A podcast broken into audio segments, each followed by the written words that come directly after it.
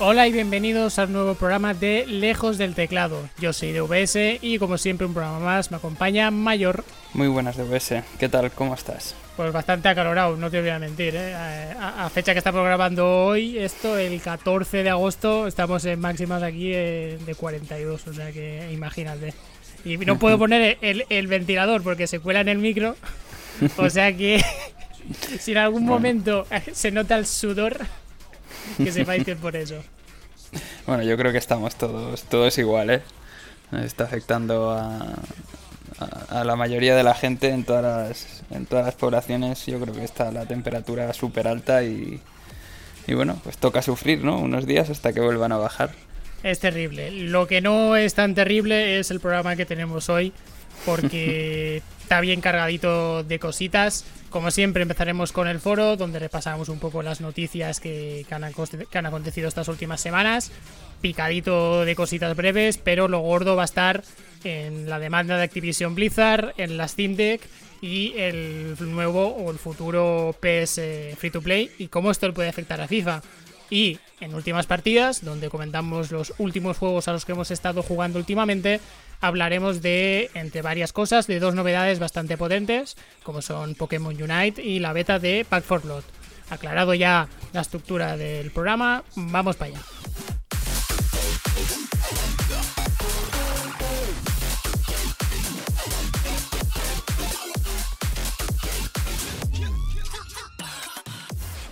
Y empezamos el foro hablando once again del tema de Epic versus Apple, pero comenzando con una cosilla de que se le ha metido ahí también a Steam. Pues sí, DVS, eh, vamos a empezar el apartado legal que, últimamente siempre estamos introduciendo en nuestros programas. Y bueno, básicamente es que, que Humble Bundle ha puesto una demanda por, antimonopolio contra, contra Valve y básicamente luego pues lógicamente Valve pues ha sacado ha sacado noticias pues respondiendo no sobre todo defendiéndose de, ese reparto de comisiones del 30% que, que se exige a los desarrolladores y que Humble Bundle pues comenta que es mm, una acusación de posición dominante y que esas tasas son muy abusivas. ¿De dónde viene todo esto? Pues que básicamente en un inicio eh, a todos los desarrolladores que querían vender sus videojuegos en Steam, pues se les puso esta tasa del 30%, cosa que esto ya ha llevado bastante polémica durante varios años. Y, no ha sido hasta hace apenas, creo que tres o cuatro meses, que, que alguien se ha decidido a, presentar una demanda antimonopolio. Eh, ¿En qué se defiende básicamente Valve? Pues Valve dice que incluso este 30% que en su momento ellos pusieron, eh, la mayoría de compañías pues también han adoptado esa, metodología del 30% y ellos dicen que, que, se ha convertido en un estándar de la industria. Y Humble Bundle pues asegura que el hecho de que este, en estos casos pues se les exija un 30% a los desarrolladores, hace que luego el repercutido final, ¿no? donde caiga la repercusión, sea en el consumidor. Porque los desarrolladores, para poder, digamos, tener un margen óptimo de beneficio, tienen que subir el precio final del juego, cosa que luego pues eh, directamente nos afecta al, al, que, al que compra el juego, ¿no? al usuario final.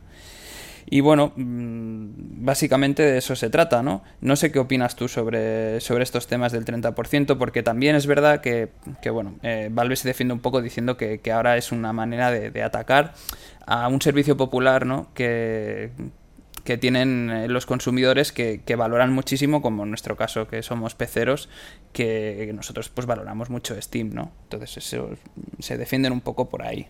Bueno, antes de empezar, aclarar que, no es la misma Humble Bundle, sino es el estudio eh, que creó Humble Bundle, pero que ya no es propiedad de, la plataforma, porque eso ya se vendió a, IGN y al conglomerado, que no recuerdo cómo se llama. Bueno, es un tipo de conglomerado audiovisual que, tiene un montón de cosas. Es decir, que es el estudio que, los creadores originales que se dedican a hacer, a hacer videojuegos. Bueno, pues es lo de siempre. A ver, lo del 30, si está justificado o no, pues es complicado de, valorar porque tampoco tenemos eh, la data, la info interna de realmente cuánto cuesta mantener una plataforma como, como Steam. Lo que sí está claro es que hay algo de Steam que, no ofrecen los demás, que es la posibilidad de, generar keys eh, de forma ilimitada y que después el desarrollador los puede vender en su propia página web a coste cero y, todo lo que se venda y todas esas, todas esas keys que se generan gratuitamente y son ilimitadas y que se vendan a través de, otra página, como puede ser ya, como ya he comentado, la, la web del propio desarrollador o publisher, el, el, beneficio es íntegro para ellos. Es decir, ahí Valve no ve nada.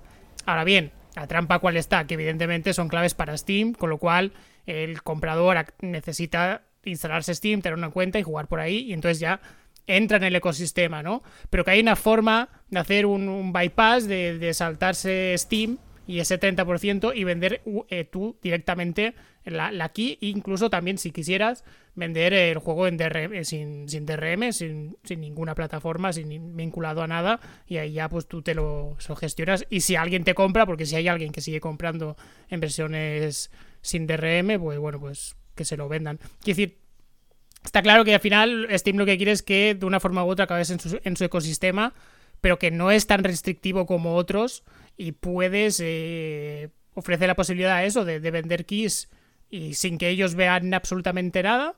Y además que el soporte después que, que, reciba en Steam por estar en la plataforma pues evidentemente sea coste cero. Tampoco le cobran nada al desarrollador ni al publisher. No sé eh, entiendo que sea polémico lo del 30 y que igual se podía bajar o en ciertos casos también flexibilizar pues lo, lo vale sí pero es que al final, lo que, lo que a nosotros nos interesa como consumidores, lo cierto es que Steam ofrece unas, una serie de ventajas y que no tienen los otros. Y que si de ahí esa, esas, esas mejoras, esas, esas ventajas que tenemos se financian a través de ese 30%, pues para adelante. Entiendo que los desarrolladores, pues cuanto más puedan ganar, pues mejor, porque está complicado realmente eh, vender los jueguitos dentro de este mercado tan, tan saturado. Pero vaya, es que es que Steam es el lugar donde tienes que estar en PC. Es que no, salvo que seas un free to play. Es que no, no hay otra. O sea, podía ser mucho peor, absolutamente. Sí, sí, sí, sí. Yo, yo comparto tu opinión y sobre todo que que para poder debatir más en detalle nos falta ese data que tú comentabas, esa información que, es ahí donde podríamos eh, hablar un poco más, ¿no? Pero así de, lo que se nos ha mostrado y de lo que sabemos de información, yo estoy totalmente de acuerdo con, lo que has comentado y al final yo creo que la mayoría de gente que, que usamos el PC mm, lo que queremos es tener todo en una misma plataforma y en este caso es Steam y que toda la gestión ¿no? de todos los videojuegos que tengas y todo está muy bien hecha y, que sea lo más cómodo y práctico posible. Entonces, digamos que te aprovechas de todo eso, ¿no? Que es verdad que si está financiado con ese 30%, pues, pues perfecto, porque todo eso ayuda luego a crear este ecosistema tan, tan bueno. Bueno, a mí me parece, me parece muy, muy interesante. Ojalá se pudiera hacer algo parecido en las consolas. O sea, ya más me, refiero a nivel mm, como universal, ¿no? Sin, sin hablar de una compañía exacta u otra, o sea, me refiero a PlayStation, Xbox, sino algo como, como un Steam para consolas también me parecería mm. muy bien. Toda esta demanda que, que le hacen a, Valve viene vinculada o motivada también por lo que con lo que comenzábamos con el tema de Epic versus Apple y esta demanda también antimonopolio y contra este 30% que es el estándar siguiendo un poco con esto, ha habido un par de cosillas muy rápidas que comentamos sobre el caso de, Epic versus Apple, que sigue el juicio, bueno, ya se cerró, pero están ahí, está el juez ahí deliberando y mirando a ver qué, va a pasar. Dos cositas que se han salido. La primera, que Google, cuando se inició todo esto, Google se planteó de forma interna, eh, bueno, perdón, lo sabemos, debido a documentos internos, que se planteó comprar a Epic para silenciarlos. En plan, no queremos que, que, nos, cuestionen tanto nuestro modelo de negocio. ¿Por qué no les compramos? O sea, y no, no comprarlo y no comprarlo pues simplemente por los beneficios que de, que de Epic y, ni Fornite ni nada, ¿no? Simplemente es en plan, te compro para que te calles la boca y no, y no haga efecto contagio y más gente se pueda quejar. Cosa que al final, pues obviamente se, se desestimó porque no ha habido nada, nada sobre esto. Y la siguiente cosita que se ha, que se ha filtrado la llama, los primeros juegos que fueron exclusivas de, la Epic Store, que es lo típico es eso que, que pagaban y, durante un año o, el tiempo que estuviera estipulado eran exclusivos solo de la, de la, de la EGS. Ha salido un documento donde se ven eh, cuánto costó la, estas exclusivas de estos primeros seis meses y cuánto recuperaron. Y la cuestión es que ha salido eh, las cifras que ya en su momento especulé digamos que sus previsiones era recuperar un 35, un 45% de, de, esta inversión. pero las cifras son muchísimo peores porque vemos la lista de, juegos y creo que solo son dos, el Satisfactory y el World War Z, y ya lo estoy diciendo un poco de memoria, que son los, prácticamente los dos únicos juegos que realmente recuperaron la inversión, que les costaron, en el caso del Satisfactory, 11 millones y medio y, recuperaron en, un periodo de, 12 meses, prácticamente recuperaron ya la inversión y el War Z, pues incluso creo que, mira, lo duplicaron. Por lo tanto, ahí bien, pero después tenemos como más de una docena de títulos donde la, devolución de la inversión es eh, en la mierda. Sí, además parece curioso que, títulos eh, más conocidos quizá sean los que hayan funcionado más mal, porque a, priori yo entendía cuando, cuando vi la lista, antes de estar más en detalle, pues pensé, pues el Metro Exodus quizá tiene más salida, el de Division 2, por ejemplo, ¿no? Y curiosamente, ¿no? Mm, te llevas la sorpresa que quizás son juegos menos conocidos los que al final les han salido más rentable, ¿no? Es decir, que, que ahí pues se ve claramente que la estrategia ha sido eh, mm, bastante mala, muy errónea y que, que han perdido dinero, pues como tú decías, pues seguramente en el 95% de los casos, incluso más, pues, pues han tirado el dinero a la basura. Es decir, que, la estrategia de la exclusividad pues han llevado un, buen ostión. Y esto solo que son los primeros seis meses, porque evidentemente después han habido toda una serie de, de exclusivas que no sabemos cómo han ido. Y aparte está la inversión en los juegos gratis, que ya comentamos hace unos programas, que también fue una inversión de la hostia de, cara. Pero bueno, siguiendo aquí con el tema de hasta qué punto puede ser rentable una, una store o no, pues mira, aquí tienes todo un esfuerzo que han hecho y que siguen haciendo en tema de... Al final no deja de ser esto marketing, de intenta entrar en mi plataforma y quedarte ahí y que, bueno, yo no sé, creo que no les está acabando de, resultar rentable. Que esto también sería otro tema, si toda tanta inversión de dinero eh, es justa en el sentido de los demás no pueden competir con ellos. Y ahora aparece otro un, nuevo actor que decide lanzar un, un, store digital. Eh, puede competir con el derroche de, de, quemar billetes que está haciendo la Epic o con la base que ya tiene Steam. Pues posiblemente no. Como le pasa a GOG, de hecho. Sí.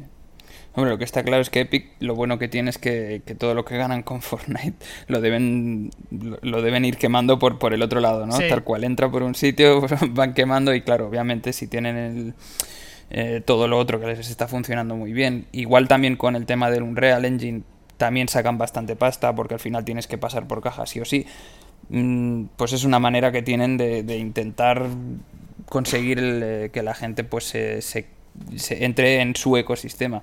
Pero esto a mí lo que, lo que más me llama la atención es, es que justamente tendríamos que valorar la otra parte, ¿no? El, quizá el, lo bien que lo ha hecho Steam en su momento y lo bien posicionado que, está y, y, que incluso intentando hacer, digamos, derribos y, malgastando el dinero de esta manera, ni siquiera consiguen eh, hacerle un poco de sombra, ¿no? O, trasvasar, mm, ¿sabes? Jugadores de un sitio a otro, de una plataforma a otra. O sea que es, complicado, está, es muy difícil. Es una faena de, como dicen en inglés, de brick and mortar, ¿no? De, picar piedra, de, de, fidelizar y ganárselo a través del tiempo. Y, esto de quemar billetes a casco porro, pues bueno, pues es como una estrategia muy cortoplacista que, bueno, que viendo los números, ya lo comentamos, que los números de crecimiento de, de la Epic en plena pandemia eran mínimos, mientras que todo el resto de servicios digitales subían una, una barbaridad.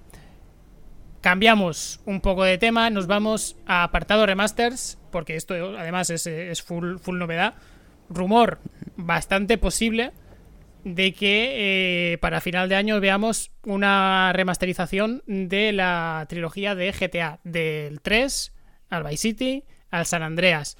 Desde Take Two sí que han confirmado eh, que están trabajando en, tres remasters, remasters barra remakes, pero paralelo a esto sale el, rumor que eh, posiblemente estos tres juegos sí verían una versión remasterizada, primero para consolas, previsto más o menos para octubre, noviembre y ya para el año que viene previsto de lanzar en PC y móviles de estos tres juegos, remasters, no remakes, porque la idea simplemente es eso, que se vean más bonitos, que funcionen en entornos modernos y poco más, absolutamente eso. Yo por mi parte estoy encantado porque te, te voy a decir que hace como dos o tres años me puse a jugar los GTAs 3D aparte de que se vieran más o menos o mal o peor y que jugablemente pues algunas cosas habían envejecido mal, especialmente el del Vice City y el San Andreas en PC es injugable, pero injugable. Con PCs modernos. si haciendo la mierda de la emulación o si lo pongo en modo compatibilidad y tal, mira tío, no me marees, o funciona o no funciona, y si no funciona, no me lo vendas, ya está. Y me parece puto cojonudo que, que tengamos ahora remasters que al menos sean funcionales. No, o sea, no quiero que me cambien nada, porque al final, si te pones a, toquetear los, los, los GTAs 3D eh, clásicos, pues mira, casi haces un remake y lo haces de cero. Pero me parece muy bien que, que como mínimo intenten estos juegos que son súper populares y que son casi historia de, del videojuego, pues sigan siendo. Se puedan seguir accediendo a ellos de una forma óptima y sencilla. A mí la verdad es que cuando creo que salió ayer por la tarde la noticia, ayer o antes de ayer, o sea que es, es, bastante reciente, eh, me entró muchísima felicidad de que bueno, es verdad que falta por confirmar 100% de que, de que se vaya a hacer, aunque todo parece que indica que sí, eh, que, vayan a sacar eh, los remasters. Yo también coincido contigo que prefiero mucho más los remasters eh, a los remakes en este caso y que al final sea básicamente una actualización gráfica, por así decirlo, y una mejora visual a, a lo que hay a día de hoy y a mí me apetece muchísimo volverlos a jugar y vamos, eh, voy a caer seguro en, la compra de la trilogía remasterizada de estos tres videojuegos porque además tengo muy buenos recuerdos de los tres. Eh, quizá el 3 era el que, el que menos gustó a la gente, pero hay que, hay que entender que el 3 yo creo que es el que marca el antes y el después en, en el cambio ¿no? de, de la vista de, de la vista en 2D al 3D y que eso, pues el propio cambio ya, ya de por sí aporta novedad y, y, eso marca una tendencia. Es decir, que a partir de ahí empieza todo, pero es que luego el, pulido que le dieron al, al Vice City y, al, y al San Andreas, o sea, es que me apetece muchísimo volver a jugarlos. E incluso fíjate que a día de hoy hay mucha gente y, la, la, mayoría de gente, creo yo, opina que, que el mejor GTA que, que ha habido hasta ahora es el San Andreas. Es verdad que pues cada uno pues tiene lo típico, ¿no? Eso es bastante bastante subjetivo, pero joder, a mí me, apetece muchísimo y vamos, cuando escuché la noticia dije, Dios mío, o sea, eh, ¿dónde hay que llamar para, reservarlo ya? Sí, sí. Eh, fantástica noticia si al final se confirma que, que todo pinta que todo pinta que sí. Y rápidamente, otro remaster que se anuncia que este ya sí es 100% oficial, el del juego Blade The Edge of Darkness, juego que se lanzó a principios de en 2000-2001, juego español que fue bastante tocho, fue lo más similar que hemos tenido prácticamente casi un triple A, eh, juego de acción en, primera, en tercera persona, muy, muy aventurero, un poco rolero, que se comió una mierda, no funcionó fatal, pero sin tuvo esa especie de estatus de, culto de juego muy puntero a nivel visual que requería un maquinote para, para funcionar, con una estética muy, muy oscura y que mm, desde muchos sectores se considera casi un precursor de la fórmula Dark Souls, aunque técnicamente no lo sea, pero bueno, más o menos eh, tenía ese estilo, ese estilo de, jugabilidad y para mucha gente pues eso es como una especie de, de precursor que vuelve eh, de la mano de un publisher que a mí no me sonaba, que se llama SNG, que está especializado, como, como hay, ya hay algunos, en, remasterizar eh, juegos viejos a, máquinas actuales. Saldrá a final de año. Supuestamente, bueno, supuestamente no, eh, que como está todo legal, es decir, han, hecho un acuerdo con los actuales poseedores de los derechos, que a mí no me queda claro bien, que, bien quiénes son, porque el estudio que lo hizo chapó y vete a saber esto de exactamente a quién, de quién es propiedad. Pero bueno, eh, a mí me parece una noticia muy interesante porque es eso, juego de culto, completamente olvidado en su día, imposible de jugarlo a día de hoy salvo que lo tengas o lo piratees o le metas mods para que funque en PCs actuales y siempre me parece una, buena noticia que además siendo un juego más también español, pues para qué no, para qué no decirlo, o sea, molas encima podemos sacar un poco de pecho, pues que un juego así vuelva, vuelva a estar disponible para todo el mundo. Yo, la verdad es que por el nombre así no me sonaba, pero es verdad que he ido leyendo ahora cuatro cosas puntuales de la noticia y, viendo las imágenes y sí que me suena, ¿eh? Me suena. O sea que, lo dieron en, puede ser que igual... revistas de, PC de su día, lo, acabaron viendo gratis. O sea que igual lo tienes por Pues bueno, iba, Sí, podría ser, podría ser. La verdad es que por, por, las imágenes y todo esto, ya te digo, me suena y, puede ser que incluso, pues, bueno, igual hace 15 años o, 20, ¿no? Pues lo, lo, haya jugado este juego.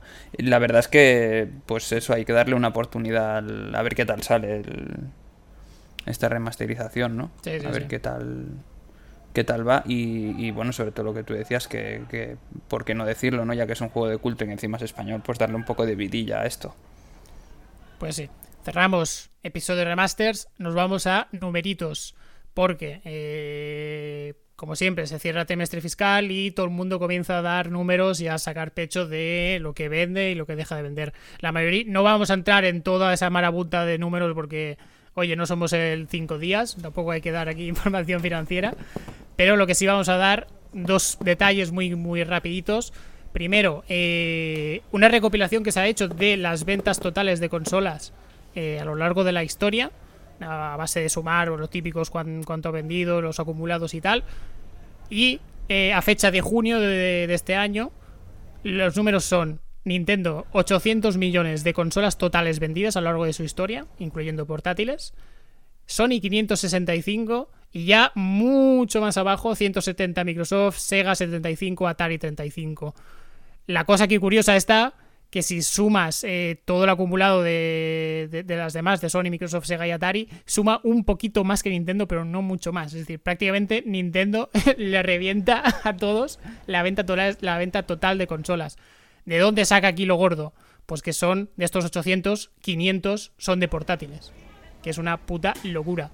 Y ya el resto, los 300 y pico, son de, son de ya consolas de sobremesa. En cambio, en Sony es completamente el diferente. De esos 500 y pico, que son unos 400 y. Bueno, por redondear, 400 consolas de sobremesa y poco más de 100, creo que no llegaba a 100, era de portátiles. Que también sorprende que Nintendo, entrando con dos consolas previas, como fue NES y Super NES, mm, no logre acumular todo lo que vendió Sony desde la Play 1 hasta, hasta la 5. A ver, cuanto menos mm, es súper, súper pepino las ventas que ha tenido ya de por sí Nintendo sin tener en cuenta no lo de un poco la, división luego el porcentaje de cada cosa. O sea es que 800 millones es, una puta barbaridad. Pero es que luego también si te lo paras a pensar y comparamos las tres grandes con hablo, hablo con tres grandes pues Nintendo, Sony y Microsoft es verdad que cada una ves un poco la longevidad que tienen dentro del, del mercado pero es que aún así es que hay que ver que PlayStation también lleva bastante metido, mucho más que Microsoft, y de ahí están los números, aunque yo creo que tampoco es que fueran a llegar, ¿no? Si hubiesen empezado, empezado a la par, pero es que lo de Nintendo, tío, para mí es, eh, es que es una pasada, tío, son números eh, y, la cosa está en que cada vez sube más, sube más, y, parece que tienen muy bien cogida la medida a, todo esto, ¿eh? Eh, para mí es que es una pasada lo que están haciendo. Están vendiendo una barbaridad desde, vete a saber, yo creo, desde los 80, eh, finales de los 80, principios de los 90. Y, y joder, tío. Mm, es que estoy súper sorprendido de, lo que es. Y eso que curiosamente, cuando hablamos así un poco digamos, una visión desde fuera y desde encima, eh, como que todo el mundo dice que, Nintendo es como la peor de, todas, ¿no? O sea, de, la, dentro de las más grandes es la peor. O, eso siempre se ha dicho, o la que siempre va atrasada a nivel de, hardware, etcétera. Y, curiosamente, pues eh, los números reflejan que, que, bueno, que no es así, que al final es la que más vende. Que no lanzarla más pepino implica al final ser la más rentable o vender más. Sí, sí. Sí, sí, no, es directamente proporcional el tengo la mejor consola y por eso ya tengo que vender más que las demás. O sea, a mí me parece muy, muy reseñable los hitos conseguidos por Nintendo y ya te digo, incluso, incluso mucho más ahora porque la Switch, mm, o sea, no, sabemos realmente qué porcentaje de Switch hay aquí adentro, pero después de tanto tiempo en el mercado, sigue vendiendo una burrada. es una pasada. Están números cercanos ya a la Wii, o sea que, y no, y no da la sensación de que de que haya esa fiebre que hubo con, Wii, pero sin embargo, ahí escalando, como, pasó, como pasa un poco con PlayStation 4, que parece que no. Como que en plan, bueno, pues continuista, ¿no? Vende bien tal, pero si te pares a mirar números, no está tan lejos de PlayStation 2 que sí, yo creo que todos tenemos la concepción que fue un boom eh, fuerte. Sí. Exacto, exacto. Sí. yo también coincido que la 2 fue como el, pelotazo de, Sony. Sí, sí. A, todo esto, claro. Es que Sony realmente no ha tenido consola de sobremesa que funcione mal. Igual PlayStation 3, porque durante dos, tres años sí que funcionó un poco peor, también porque ahí Microsoft con 360 estuvo muy fuerte. Pero al final sí que PlayStation 3, en su etapa final, sí que logró remontar y desde luego para nada es una consola que vendiera mal. Pero el resto, todas han vendido de puta madre. En cambio, Nintendo, NES, Super NES, sí que vendieron bien, Igual Super NES, no, yo creo no tanto como nos pensamos, al menos en Estados Unidos sí que la Mega Drive o, Genesis, como se llamaba allí, sí que estuvo bastante, bastante a la par. Pero claro, era en otra época, no se vendía el número de máquinas que se vende, que se han ido vendiendo a lo largo de los años.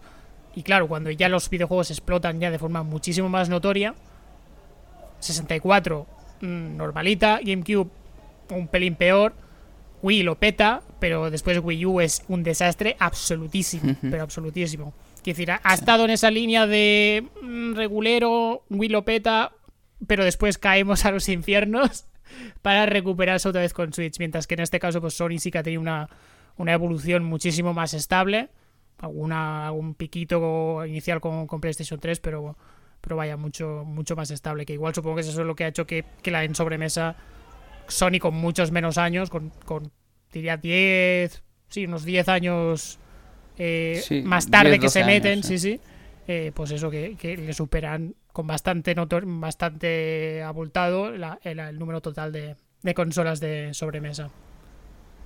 Sí, seguramente si haces como la, la parte proporcional al tiempo que llevan con lo que han vendido, eh, seguramente Sony eh, sea la que, la que más rápido ha llegado a esos, a esos porcentajes ¿no? de, ventas de consolas. Y eso es por, porque lo que tú decías, digamos que se ha ido manteniendo siempre en, en un muy buen nivel y no ha tenido bajonazos ni como, como baches ¿no? y subidas, bajadas.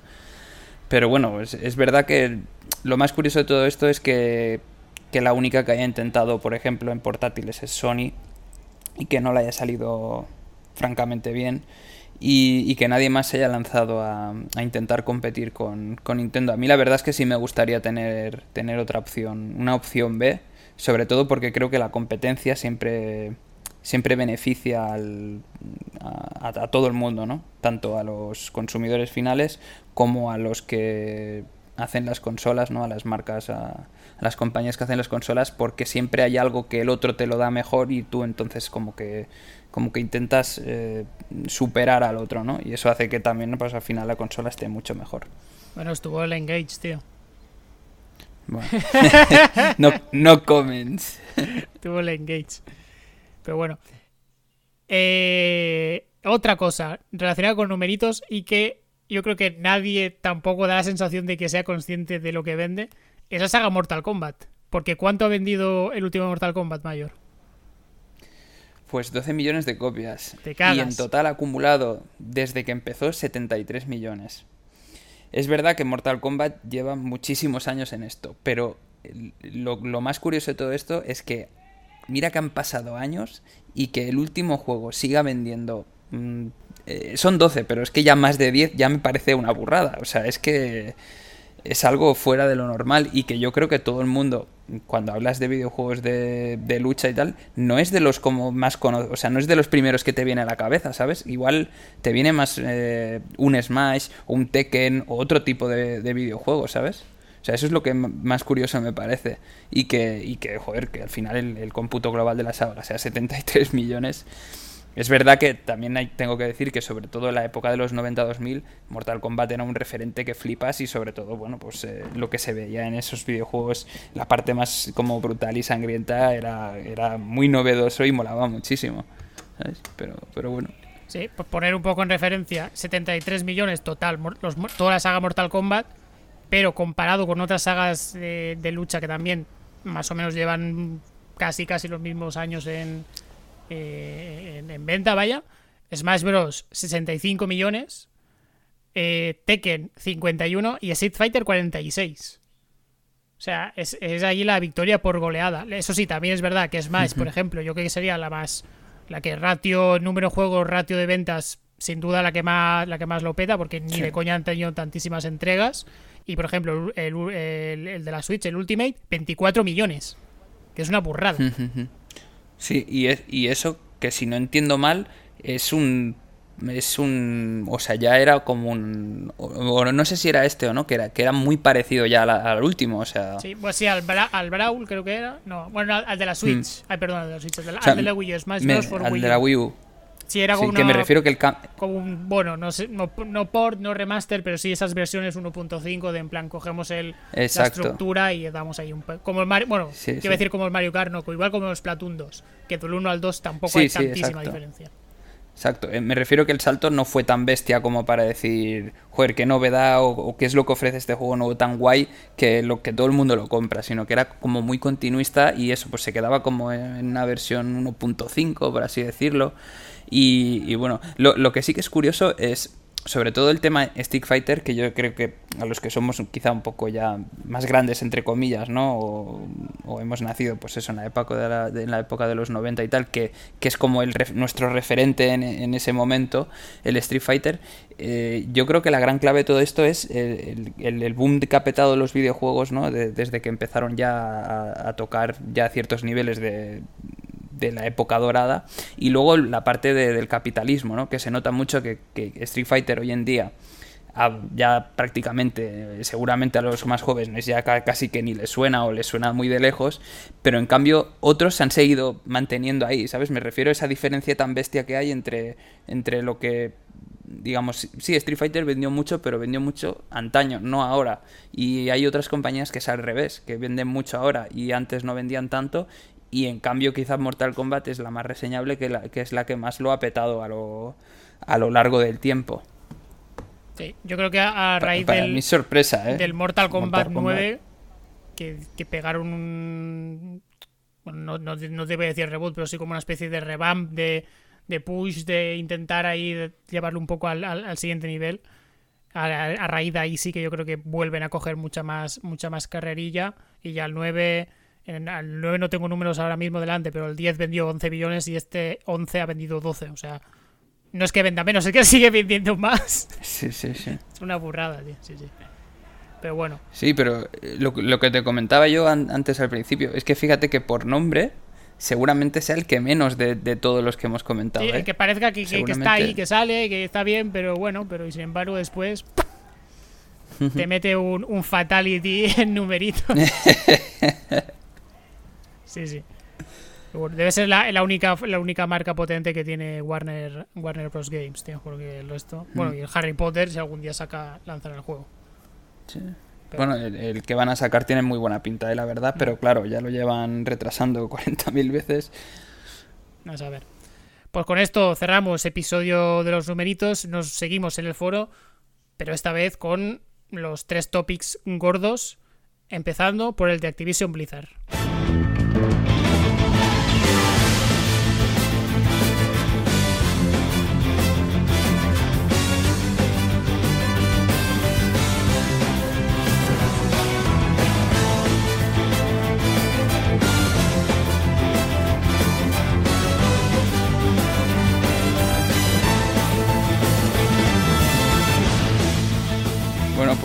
Creo que, casi todo el mundo, después de todas las noticias que han habido últimamente, eh, sabe que está inmerso en, una demanda por acoso sexual y, se están destapando pues muchísimas cosas, ¿no?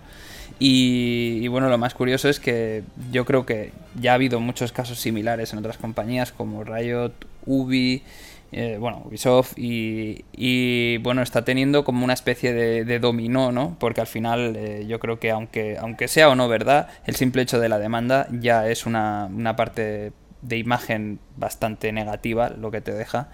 Y, está saltando, están saltando muchos directivos, muchos CEOs, eh, jefes, bueno, gente que, que controlaba la empresa, ¿no? Y parece que finalmente, pues pues al final el control total ya de, Blizzard es, prácticamente, por no decir 100% de, de Activision, ¿no? Y, joder, es que yo no sé si quedará mucha gente de, la antigua Blizzard, tío.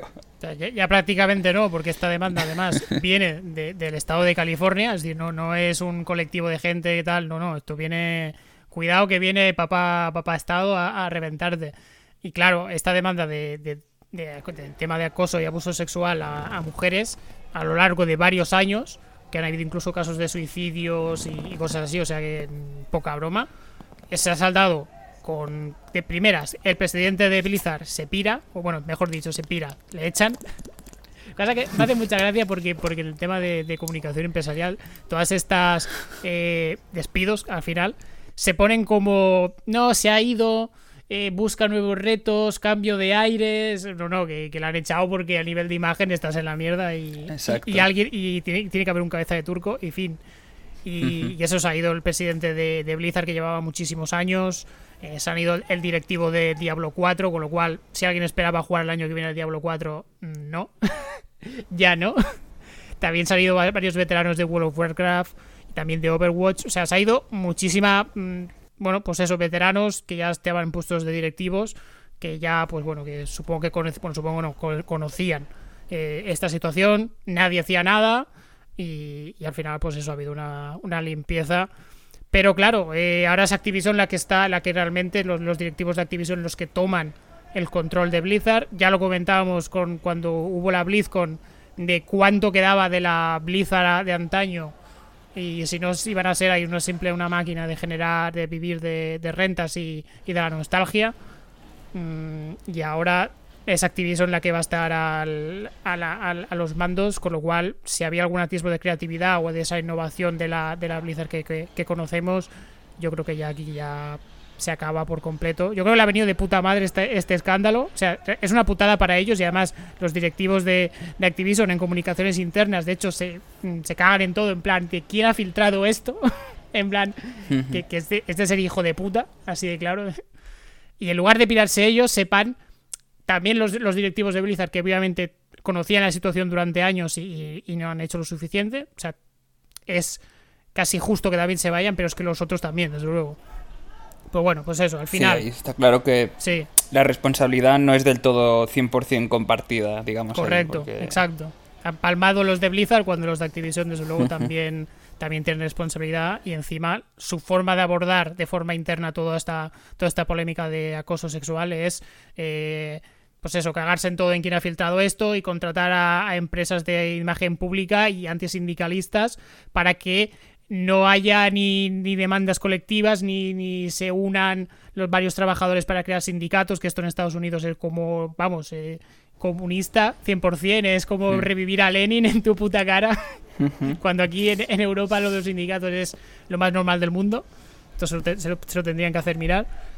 Y es eso, eh, esto claro, como has dicho tú, efecto dominó, si recuperamos las, las, demandas que hubo de Río también de, exactamente lo mismo, de que dentro de la empresa había una especie de, de ¿cómo lo llaman? Eh, cultura de la fraternidad, ¿no? De como si fuera una fraternidad de universidad, de donde los chicos unga unga y, y las chicas a tragar.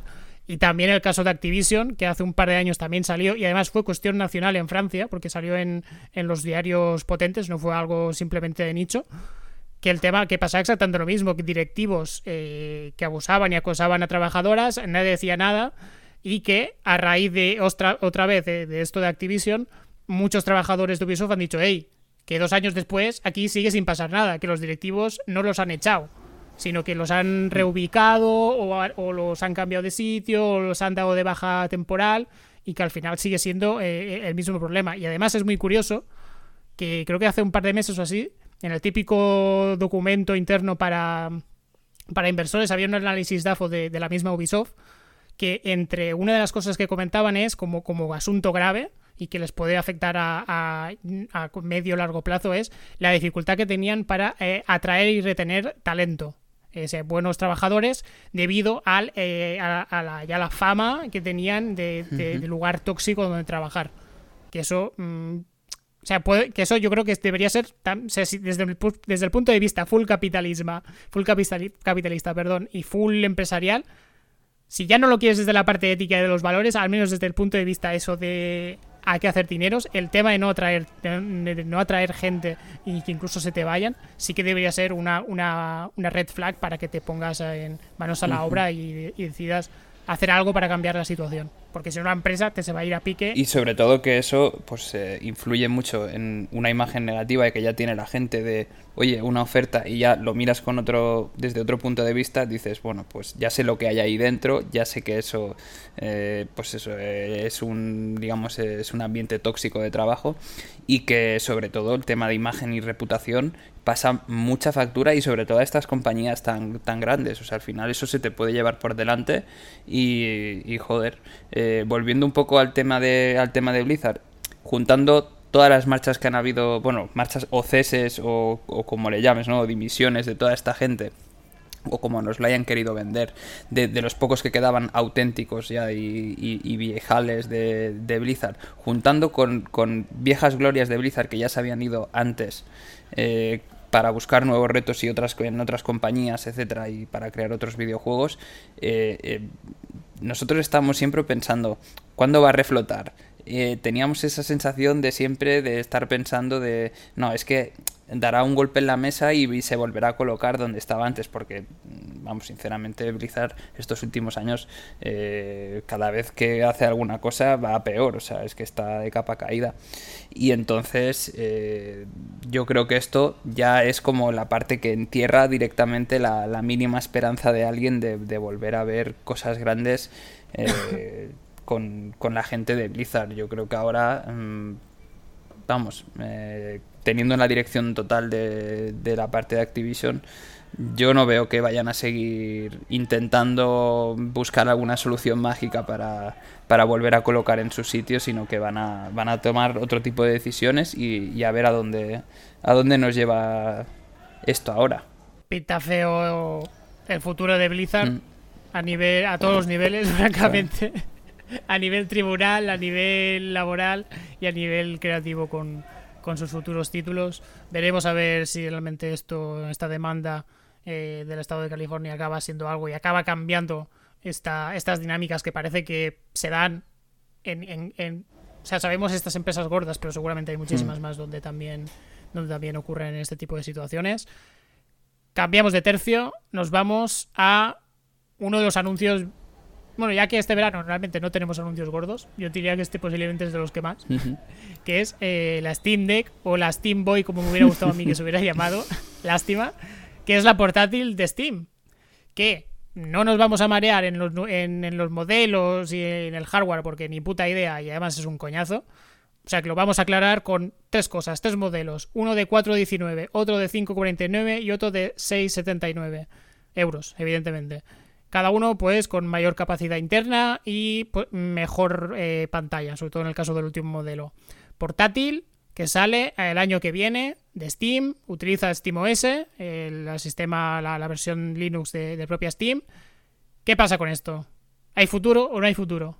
¿Se queda o se va al Paris Saint Germain A ver, ya de entrada, mm, creo que para poder entrar en el mercado que está 100% controlado por, por Nintendo en el caso de las portátiles, tendría que haber entrado a otros precios, desde mi punto de vista, con algo más agresivo para captar la atención de la gente. Es verdad que, como te comentaba antes, eh, un plan B siempre es llamativo.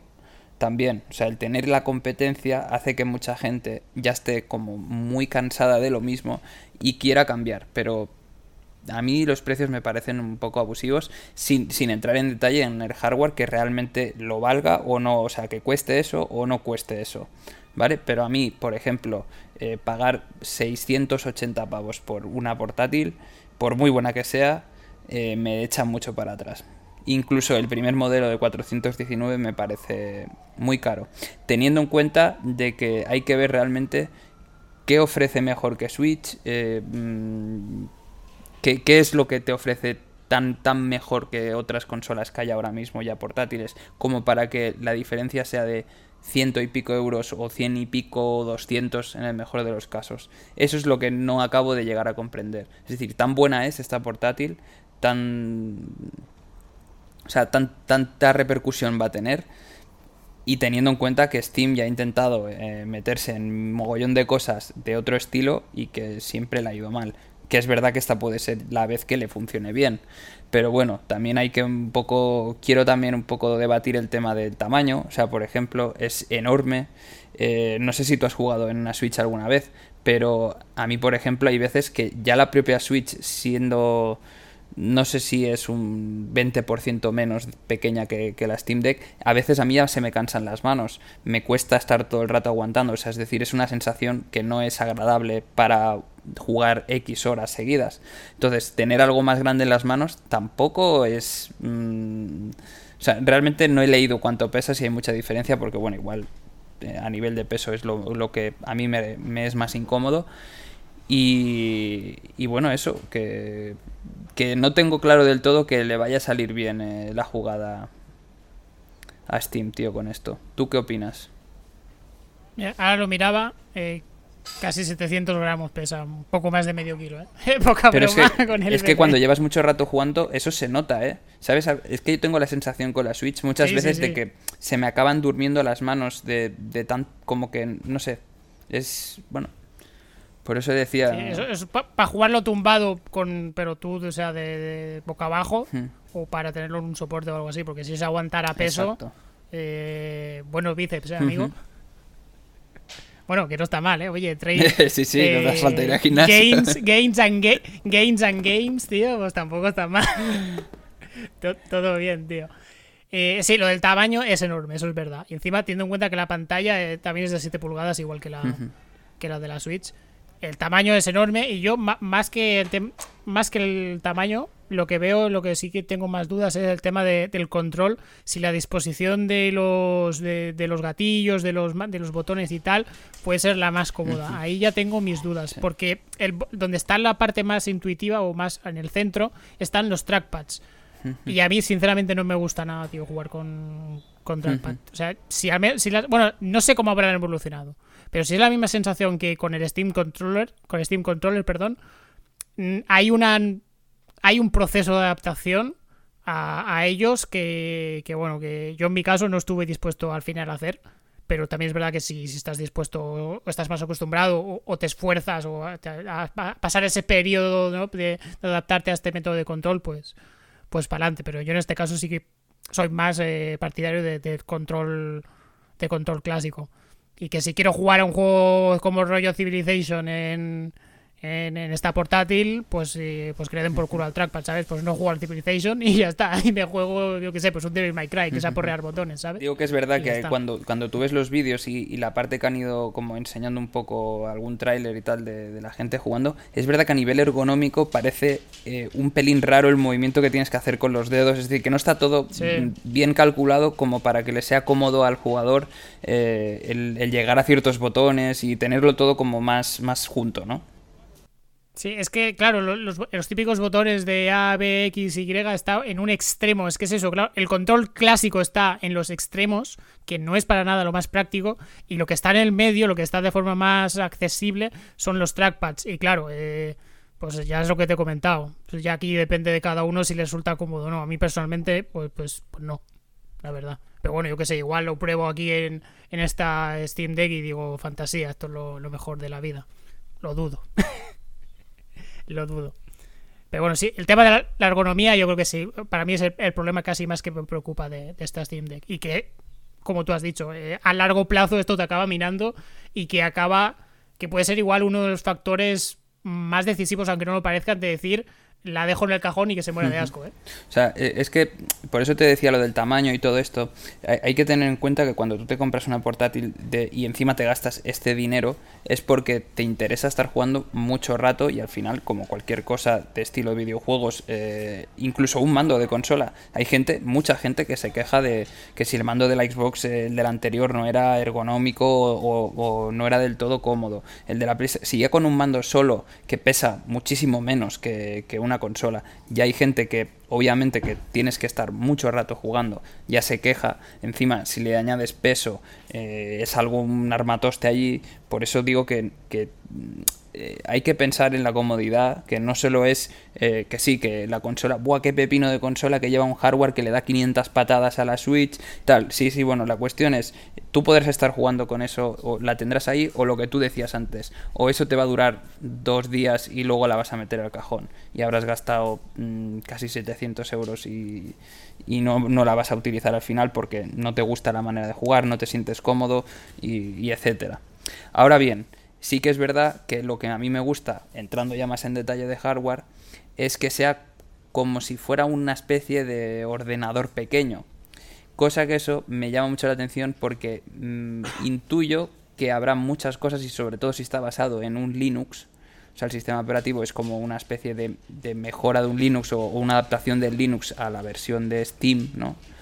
Eh, creo que se le podrán cargar muchísimas cosas y con esto me refiero a no solo juegos de Steam, sino emuladores de varias consolas. Con la potencia que tiene la consola se podrá pues emular mmm, seguramente PS3 perfectamente, incluso igual PS4, eso ya no lo sé, habría que estar más, más en detalle, pero eso sí que me llama la atención. El tema de poder jugar a muchísimas cosas más y no, que no solo será la consola en sí, sino todo lo que conlleva que sea, que sea un sistema operativo abierto y que se le pueda cargar mmm, todo lo que nos apetezca. Entiendo que tendrá sus restricciones, pero como, como siempre, pues, pues cuando lleve un tiempo en el mercado habrá millones de vídeos de gente que le haya cargado vete a saber tú lo que, le, lo que se le puede llegar a cargar a, a, un Steam Deck. Y eso a mí sí me llama la atención. O sea, esa utilidad que le podrías dar a...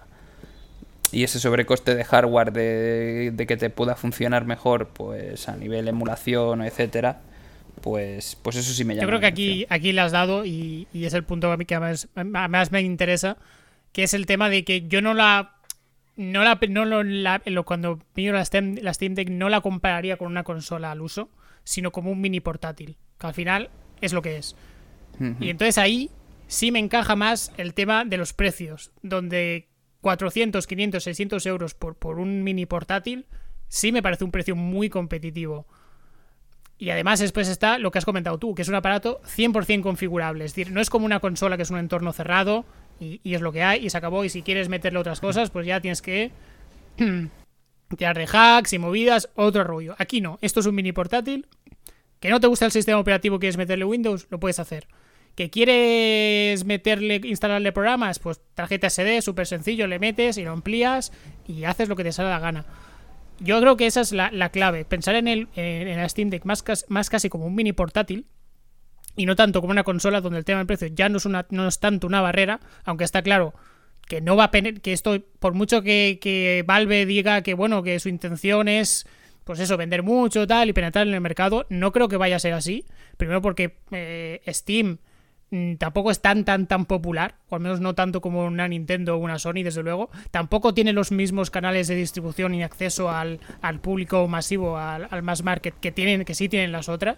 Es decir, Mm, igual sí que se pueden ver una Steam Deck en el corte inglés, pero desde luego no va a tener el mismo la misma disposición visual y el mismo espacio que va a tener una Switch o, o, cualquier otro o cualquier otro cacharro. Y que al final esto va a ser un producto más para, para un mercado más geek, posiblemente más masivo de, de lo normal, porque ya existen mini portátiles como, como la Steam Deck desde hace bastantes años, pero son cosas muy, muy de nicho, en plan que tienes que comprarlas en tiendas chinas y que pues eso cuesta una pasta porque no se producen en masa ni nada y que bueno, pues tienen sus, tips, sus, sus barreras de entrada y tal, pero que esta Steam Deck sí puede ser esa piedra de toque de que haga que, que igual otros, otros fabricantes que veían esto algo muy de nicho o algo muy, muy difuso, si hagan que es que igual ellos lancen sus propios cacharros, sus propias eh, mini portátiles pensadas para el gaming. Que igual la palabra clave también sería esta gaming, pensado como parece que está tan de moda y todo tiene que ser gaming, pues al final lanzar esos sí, mini portátiles sí, pensado, mini portátil entendiendo en el concepto PC, pensados eso para un mercado para, para un mercado pues eso de, del jugón un mercado gaming. Y entonces ahí sí me parece competitivo y sí me parece interesante la propuesta la propuesta que hace Steam. Sí que es verdad que es eso, que, igual no sea tan mass market como pensemos y que evidentemente yo creo que va en otra liga que, que Switch y que el resto de consolas. Es, otro concepto, es otro rollo. Esto está pensado para otro tipo de público. Es una pasta, sí, pero teniendo en cuenta lo que compras, no me parece ni, remotamente tan caro. Y además está, eh, está lo que tú comentas, que es el rollo de la configuración como te salga de los huevos. Puede ser una puta máquina cojonuda para, para hacer emulación o para, bueno, no te voy a decir trabajar porque, bueno, igual a alguien que le meterá el Excel por los loles, pero no, pero sí puede ser un, cacharro perfecto, pues eso, pues para meterte ahí, pues lectura o, lo que sea, o lo puedes conectar además también al monitor, al televisor. Es como una Switch, pero pensado en eso, en un, en, un aparato 100% configurable como tú quieras.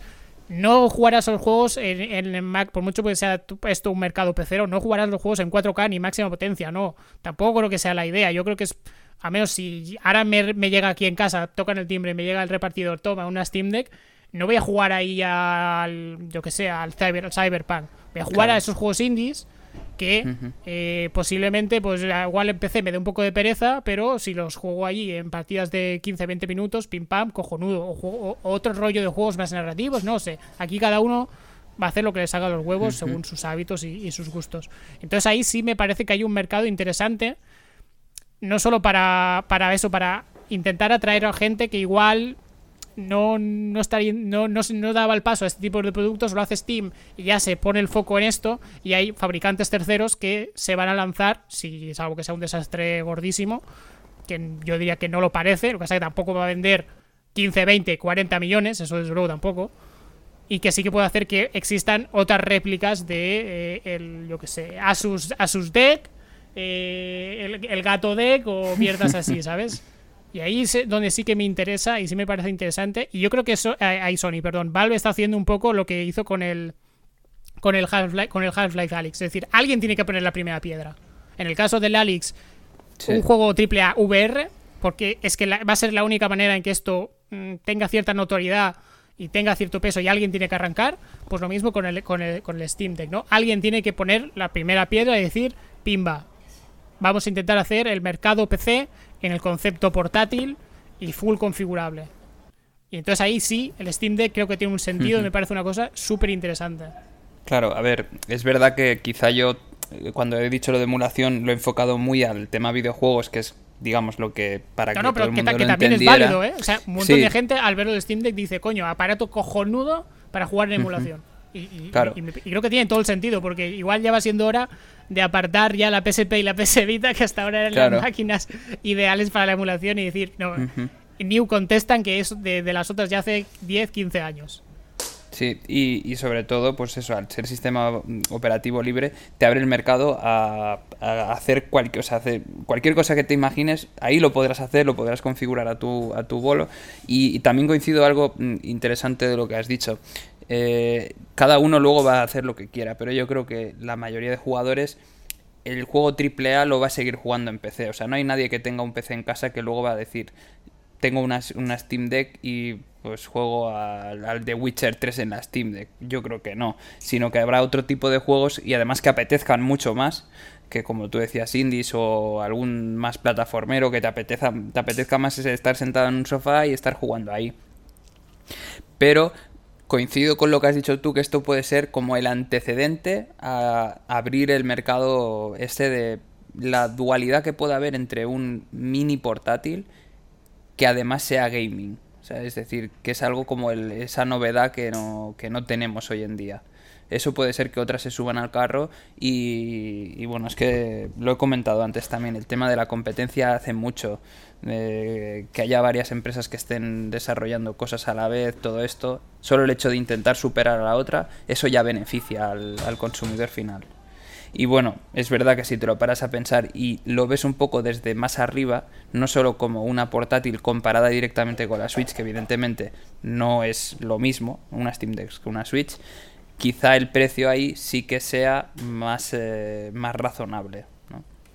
Que no deja de ser una pasta, eso está claro. ¿eh? Una cosa No, no, quita la otra. Pero es eso, es que el público que se compre una Steam Deck es lo que has dicho tú. Yo creo que ya es un público pecero que posiblemente, pues eso, está tiene mucho juego mucho en PC, tiene un PC de gama media alta y que dice, coño, eh, soy un flipado y me puedo permitir, ¿sabes?, comprar esto y probarlo y tenerlo pues como un aparato que, eh, que, sea compatible, compatible, no, que bueno, que coexista, ¿no? Con, con mi PC top para jugar a juegos top y modernos. Que quiero jugar, igual de Witcher 3 posiblemente sí que podría ser un, un, juego cojonudo para jugarlo en Steam Deck, precisamente, porque es un juego que ya, que es bastante viejo ya, y que eh, pues igual jugarlo no lo vas a jugar a, full potencia en el Steam Deck, pero sí lo vas a jugar de una forma más o menos eh, muy óptima y que igual si lo que si te pones en el PC pues jugarás a la novedad máxima y, ahí a full full flama. Es que claro cada uno lo, lo, jugará como quiera pero eso es como pensado para un público eso gaming mm, de full calidad vamos full premium pero que tiene esta opción más y esto también amplía un poco más el mercado. Claro o sea yo también eh, volviendo un poco al tema de la emulación, veo que estoy comprando una consola, pero que esta consola no solo me permite jugar, hacer millones de cosas, sino tener muchas más consolas dentro a través de la emulación. O sea que al final, claro, teniendo ese hardware mm, bastante decente y joder que estamos viendo que algunos de los componentes pues son de última generación ya con velocidades eh, muy bestias capacidades de almacenamiento por lo que son por lo que es una, una consolas y portátil pues ya son bastante grandes y ya están bien, eso te permite tener un juego ahí mm, de, hacer lo que te dé la gana, es decir, de estar jugando a esto, decir, me aburro, me cambio a otro, me voy a, yo que sé, me apetece jugar a un Fire Emblem de la GameCube, pues lo juego, lo juego luego al no sé qué y lo juegas, que eso te permite un montón de cosas y ahí el precio sí que está o sea, si, te lo, si, si empiezas a sacar temas y, vas mirando pequeñas cosas así sueltas, lo juntas todo y dices, bueno, pues tampoco es descabellado. Obviamente partiendo de la base de que cuando ya llegas a ciertos precios, eh, cualquier cosa es cara. O sea, no tampoco hay que decir eh, mm, si es barato o no. O sea, ya tenerte que gastar a partir de cierto dinero, pues ya dices, bueno, pues me lo tengo que pensar, ¿no? Si invertir o no en esto. Porque si no lo voy a usar, pues te, te duele gastarte ese dinero. Pues sí, yo sinceramente estoy bastante ilusionado con el Steam Deck y, lo que propone. Ya veremos como todo siempre si, si, cumple expectativas y si es algo duradero, duradero en el tiempo o no. Cerramos ahora, si te parece, capítulo Steam Deck y nos vamos a otro apunte bastante gordo, que es el tema del PES, que ahora ya no se llama PES y que encima va a ser free to play. ¿Qué pasa con esto? ¿Qué tenemos que hacer con él? Pues no lo sé, porque al final eh, es verdad que como que ya nos habían dado como una media pista con la última entrega, con el update, porque ahí estaba un poco ya, ya nos cambiaron el nombre a lo de eFootball, eh, ya tenía la versión gratuita y tal, y ahora ya parece ser que sí que, bueno, han dicho que la, siguiente versión va a ser un, free to play, pero eh, yo creo que la cosa está en reinventarse o morir. Y o te puede ir muy bien o tío, la puedes liar muchísimo y puedes acabar. O sea, de la mínima vida que tenía el PES, comparando, digamos, ya hoy en día con un FIFA que, FIFA le pasa la mano por la cara desde hace ya varios años. Eh, es verdad que eh, es como eh, una hora o nunca. O sea, Konami tenía que hacer algo. Mm, alguien tenía que hacer algo con el PES y tenían que estar buscando algún tipo de novedad o alguna manera de enganchar a alguien. ¿Puede ser la solución? Pues puede ser la solución. Ahora bien, ¿qué nos ofrece esta, digamos, eh, versión free to play? Pues va a obtener una versión free to play con, con 8 equipos para, de, momento al principio, lo que han dicho, para jugar, que es más como una especie de rollo demo, no es muy llamativo. Es verdad que es un free to play, que eso, por ejemplo, antes tú y yo no, no nos hubiéramos echado un partidito, y ahora seguramente con el con el con el eFootball iba a decir PES otra vez pero con el eFootball este 22 o 2021 o como lo llamen sí podemos echar un partidito a veces de, decir bueno nos apetece sabes o sea en, eso creo que sí será mucho más accesible la gente pues en, en ese sentido sí le va a llamar la atención pero mi pregunta es qué vas a hacer con todo el contenido fiel que, yo creo que por lo, poco que se estaba vendiendo, que es, eh, digamos, el mercado que tú tenías, que era la parte offline, ¿qué vas a hacer con esa parte offline? Supuestamente, como todo el mundo está diciendo y parece ser que va a ser así, típico DLC, Liga Master. que digamos que es como el, modo de juego por antonomasia del Pro Evolution. Eh, yo qué sé, el modo carrera o el modo no sé qué, como se llamen, que ya no tengo ni idea, pues todo eso va a estar como en paquetes sueltos. También habrá que ver cuánto cuestan estos paquetes. Pero yo sinceramente creo que el, el, o sea, ya se han hecho cosas, han intentado hacer su propio Ultimate Team, eh, les ha salido mal. Eh, o ha sido un fracaso. Mm, o sea que algo tienen que hacer. Coincido en que en que algún cambio tenían que haber hecho desde ya hace tiempo y parece que ahora pues sí han dado ya de pues bueno, ya lo tienen claro. Pero habrá que verlo, habrá que verlo. Yo mm, soy un poco susceptible con, con lo del free to play, la verdad. Yo creo que ya has dicho tú, renovarse o morir hmm. y, yo creo que seguir con el modelo que tenían hasta ahora premium de pero juego un pelín más barato y sin licencias y tal, pues que estaba destinado un poco a no te digo desaparecer, pero sí, sí posiblemente ir vendiendo menos, menos y ser capaz ser cada vez más injustificable eh, darle el, remozado o el, update que necesitan estos juegos ha pasado X años porque, porque vaya, porque es lo normal. Y que seguramente Konami, que, que en otra cosa no, pero en free to play en móviles, generan una pasta que te flipas, aunque eso sí, en el mercado japonés, aquí en Occidente Yu-Gi-Oh! y poco más, que bueno, mm. también genera una barbaridad. Habrá dicho, pues mira, ¿sabes qué? Eh, lo, damos el salto con, con el PES. O sea, ya hasta ahora ya había las versiones Lite, que ya eran un que salían a los pocos meses, si no me equivoco, y ya eran casi eso, era como una versión, pues eso, Lite, gratis de, del, del PES. Y mm. ahora pues ya 100% lo va a ser, va a ser así. Sí que no, no, acabo de entender por qué quitan la marca de Pro Evolution por la de fútbol, porque la de fútbol me suena súper genérica y ni de coña creo que ha tenido la misma penetración en el mercado, a pesar que ya hace años también que se utiliza eh, que, que la de Pro Evolution Soccer. Yo creo que es una cagada, pero bueno, ellos, ellos sabrán. Igual se dejan lo de PES para en el futuro, igual si las cosas cambian, retomarlo como juego premium de pago y tal. No lo sé. Y lo único de eso que me da bajona eso, que realmente eh, no es tanto que sea free to play, sino que el lanzamiento inicial es con muy, muy, muy poco contenido. Yo qué sé, si igual llega Navidades y le han metido ya muchísimo más, aunque sea de pago, pues bueno, pues, pues vale, guay. Pero no sé, comenzar ya con. ¿Cuánto has dicho? ¿Que eran seis equipos o así? ¿Seis o ocho equipos? Seis, ocho equipos, sí. Al final, los que tienen la licencia, o sea, los, con los que habían firmado la licencia. Pues yo qué sé, pues te creas el Paris Saint, Saint Germain y con Maso y ya está, tío. Si no puedes pagar, yo qué sé, ¿sabes? Es que no. No lo sé. Pero es eso, es la única, yo creo que es la única manera que tenían de, en Konami de hacer algo con el PES o, ya chapar y decir, pues no lo intentamos más, sin competencia. Como le pasa a Take Two con, con el NBA 2K, que no hay competencia y ya está. Y hacen lo que les sale los putos huevos. A ver, a mí lo que me queda un, poco así que, no lo acabo de entender y que de momento no han dicho nada es eh, los comentarios, todo el mundo que hizo al acabar de salir la noticia es qué pasa con la Liga Master, que, es lo, que todo el mundo juega y lo que todo el mundo quiere.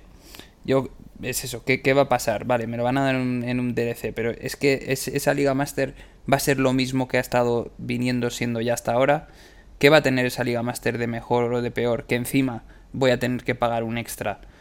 Y, va a ser siempre lo mismo o realmente se van a dedicar a hacer un porque a lo que me refiero es parece que le están dando mucho bombo a la parte online pero prácticamente no han dicho nada de la parte offline. Yo quiero que metan recursos para mejorar el juego en la parte eh, offline.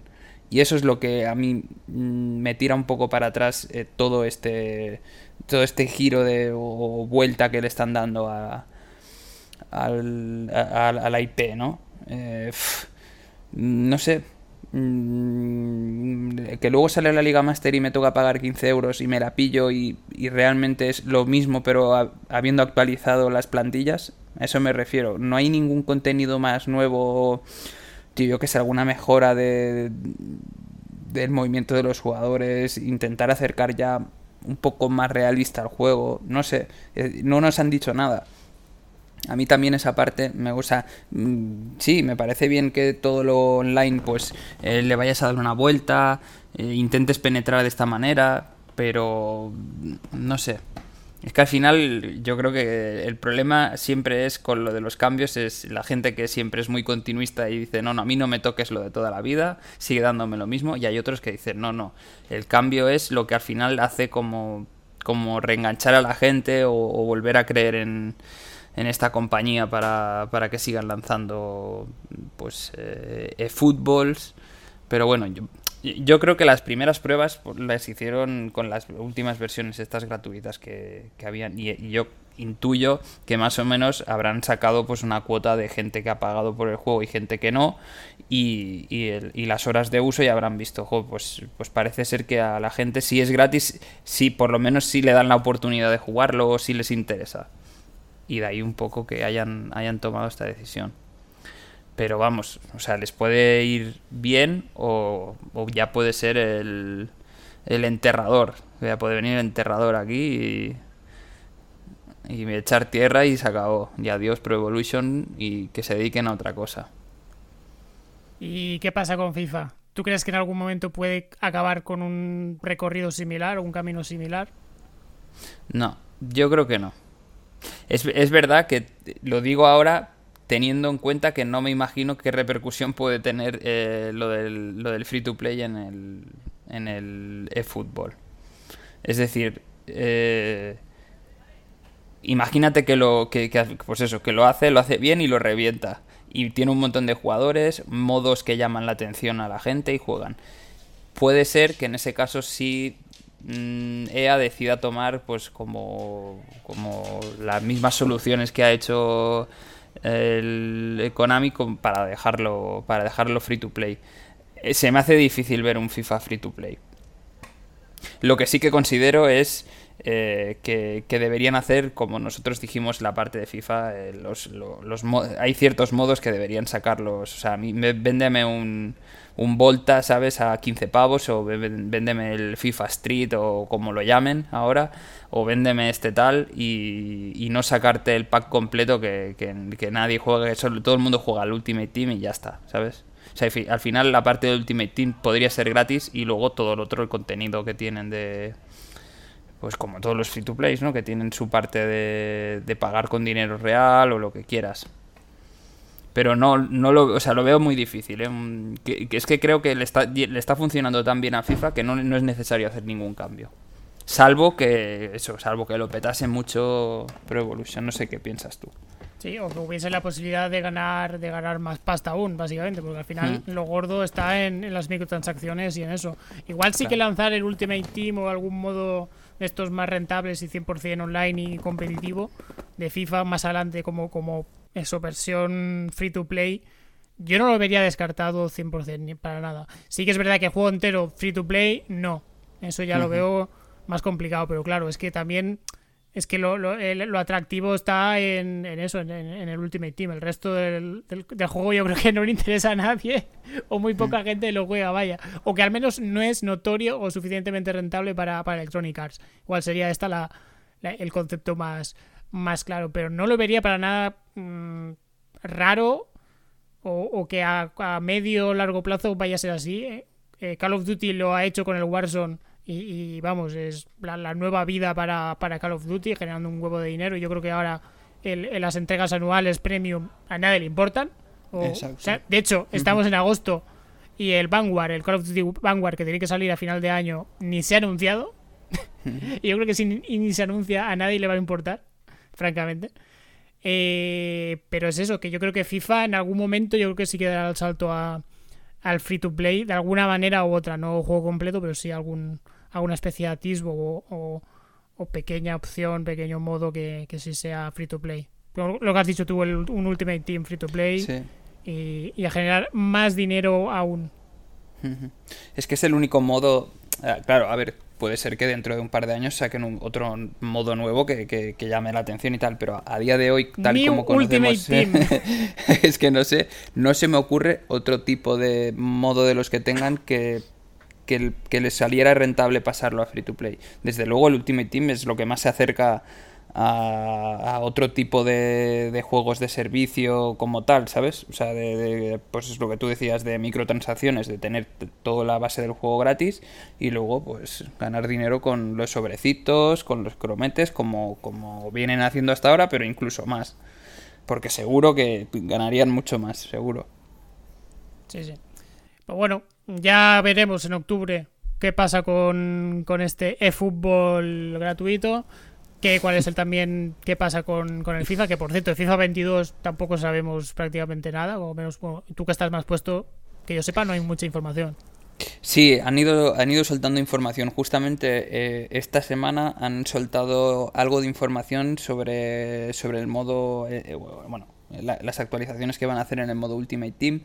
Y es verdad que han dividido como la parte profesional de la parte amateur de jugar nosotros en casa, ¿no? Es decir, va a ser mucho más sencillo escalar posiciones, obtener recompensas para los jugadores, eh, digamos, de, a pie, ¿no? Los, los que nos gusta y no somos, y no nos dedicamos ni ganamos dinero profesionalmente y qué cosa que lo vio bien, porque a veces pues era como muy inaccesible, era un juego muy pensado para, la, para el nivel competitivo.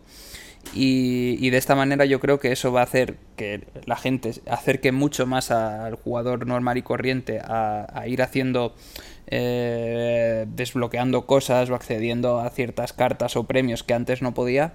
Y sobre todo también he visto que han reducido mucho el tema de, digamos, la parte de, no sé cómo se llama, pero es como, lo, hay como una especie de evento cada fin de semana que tú tienes que jugar 30 partidos y ahora han reducido como esos 30 partidos porque decían que era mucho tiempo el que tenías que estar dedicándole y que no todo el mundo puede estar ahí eh, ¿Sabes? Digamos, una cosa es que tú te dediques profesionalmente a esto y que haya alguna compañía detrás que te esté pagando para eso.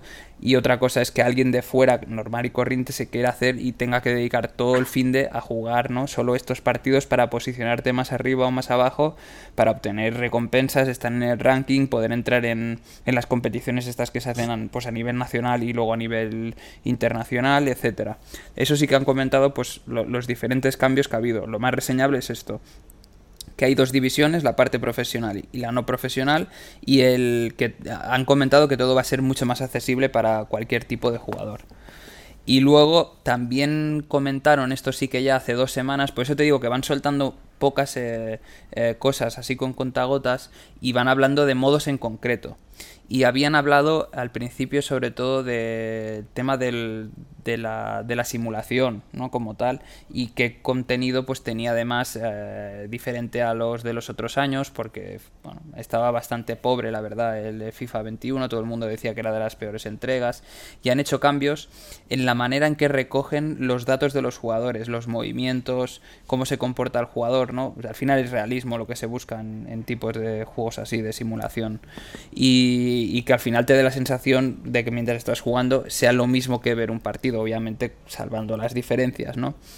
Y es verdad que habían, lo que decían es que habían cogido los datos de otra manera, habían, eh, les habían puesto como una especie de trajes, entre comillas, ¿no? Para que lo entendáis, donde les habían puesto pues algunos tipos de sensores en ciertas partes del cuerpo para realmente ver o controlar cómo se movían los jugadores, cuáles eran las acciones que se hacían, eh, bueno, pues un poco la amortiguación de la pelota, eh, intentar acercarse lo máximo a la realidad. Y realmente no me acuerdo, son, son varias, eh, varias novedades que incluyen y todos son nombres en inglés de al final de pues, movimiento de los jugadores, jugabilidad de no sé qué, etcétera cosa que esto está muy bien y que, a mí me encanta que no solo sea mejorarle la cara al tío, ¿sabes? Y cambiarle la fotografía y cuatro chorradas. Me parece bien que gasten dinero en eso y, se vaya mejorando año tras año. Pero lo más curioso que he leído, que eso no sé hasta qué cierto punto será hasta el final de la entrega, o sea, hasta el año que viene así. Pero al parecer han hecho como versiones de PS5 y Xbox que, que tendrán unos ciertos cambios que incluirán estas mejoras, versión de PS4 y de y de Xbox, la, antigua, eh, que no, o sea, la, One, que no tendrán algunas cosas, no tendrán todas las mejoras, pero sí una parte, y luego han hecho versión PC que está mm, muy retrasada a nivel de, contenido con lo que te ofrecen las otras versiones, es decir, que, que todo eso no vendrá pero que han dicho que, por ejemplo, en PC sí vendrá en una actualización más tarde. O sea, ya se sabe. Y luego, pues dejamos ya en otra mesa comiendo solo el juego de Switch, ¿no? Que eso ya es. Eso va aparte de esa mierda la, la edición Legacy. sí. Que, PlayStation 4 y Xbox One o sea, no, no, lo llaman Legacy, pero casi casi es un poco lo mismo, la verdad. Sí, sí, exacto. Entonces, eso sí que es lo que nos han dicho, pues que hay como, pues claro, se van a centrar mucho en la, en la versión de última generación y ahí sí que van a, digamos, van a meter la carne al asador y va a tener todo lo bueno. Pero claro, yo pensando, eh, realmente lo difícil es conseguir todo eso en una consola que tiene sus limitaciones y, tiene su, su, propio software y todo esto, ¿no? Y, su hardware que, que, da para lo que da. Pero yo pensando en un PC que se puede hacer lo que quiera, yo creo que es mucho más fácil intentar conseguir esas cosas en un PC y que no lo lleve y que luego te lo metan con una actualización. eso sí que me ha llamado mucho la atención, tío y hasta ahí llego, o sea, eso es lo que han ido dando, han, dado realmente poca información. Y algún tráiler lo típico. Bueno, poco no es, ¿eh? De unido lo que... Hmm. Pasa que es verdad que igual no hay ningún cambio realmente notorio más allá de ajustes. Sí. sí, fíjate que lo más curioso de, cuando han empezado a salir las noticias así en cuentagotas es que alguien de la compañía, algún pues eh, algún desarrollador de estos que lleva pues 20 años haciendo FIFAs y tal, eh, tras el fracaso entre comillas de FIFA 21, que todo el mundo se había quejado, decían que, le iban a dar una vuelta y que a nivel jugable eh, iba a ser otra cosa diferente. Y lo que sí he estado leyendo es que la mayoría de gente que lo ha podido probar, probar pues eh, compañías de pues 3D juegos, por ejemplo, Vandals, etcétera, Mary Stations que reciben el juego para, para poderlo jugar y luego hacer una reseña, decían que no habían notado un cambio como, como en plan que, te dan un juego y te dicen, no, no es que la manera de jugar va a ser totalmente diferente, tendrás que adaptarte a esta nueva situación. Han dicho que no, que era más de lo mismo. Que sí que se notaban algunos cambios, pero que, que no es para tanto. ¿Sabes? Entonces hay un poco el... Bueno, que hay cosas nuevas, pero no tan nuevas. Pues veremos a ver cómo queda eh, este año el duelo FIFA versus PS Free to Play. Con esto eh, cerramos el foro y nos vamos a últimas partidas.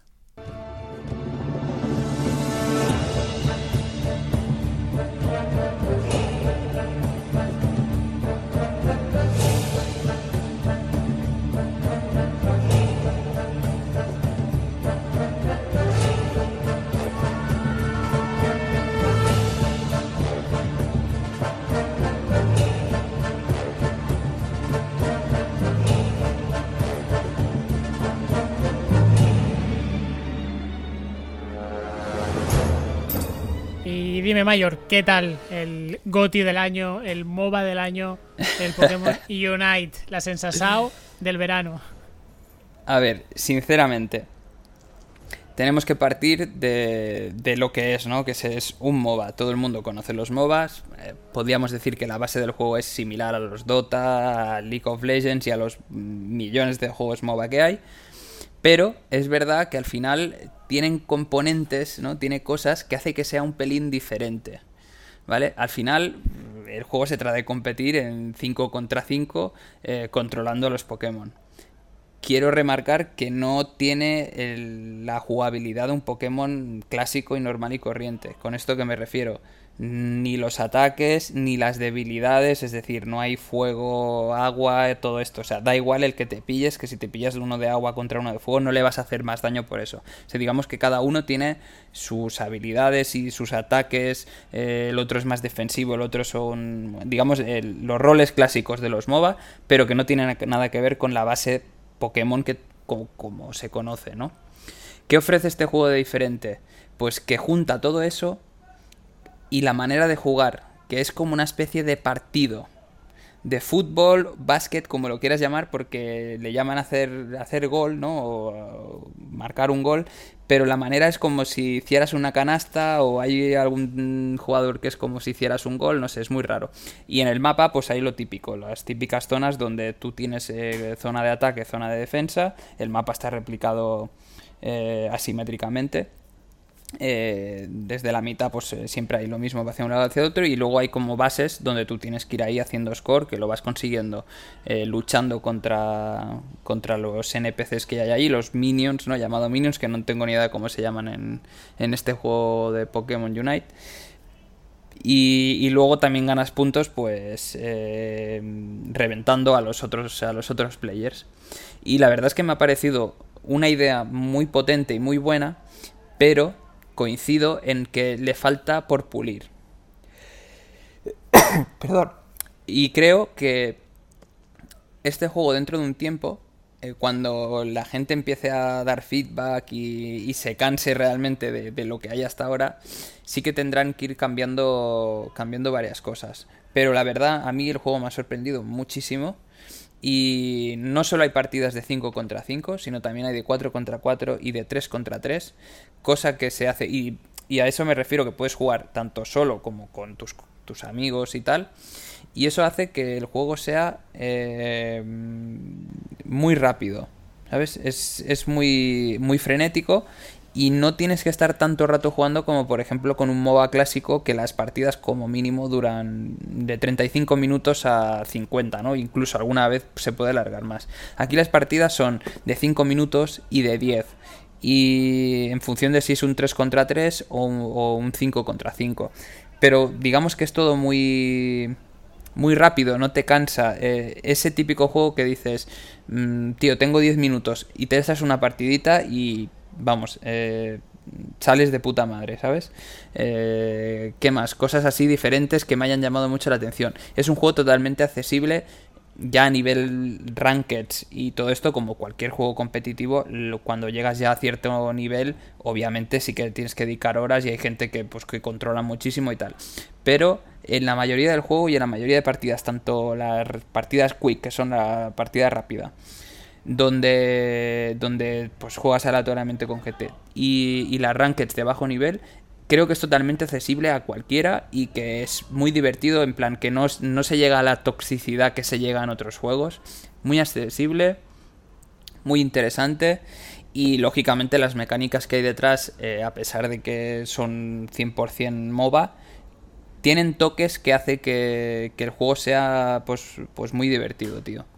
Yo si no, si la gente no lo ha probado, eh, creo que creo que deberían probarlo, darle una oportunidad, además que para Switch está gratis, que de momento solo está para Switch, pero si no me equivoco, a finales de septiembre o así, ya estará también para móviles. Y entiendo que ahí sí que empezará a jugar la gente a saco, porque eso abre el mercado a... No te limita a, a tener que tener la consola y abre el mercado una pasada.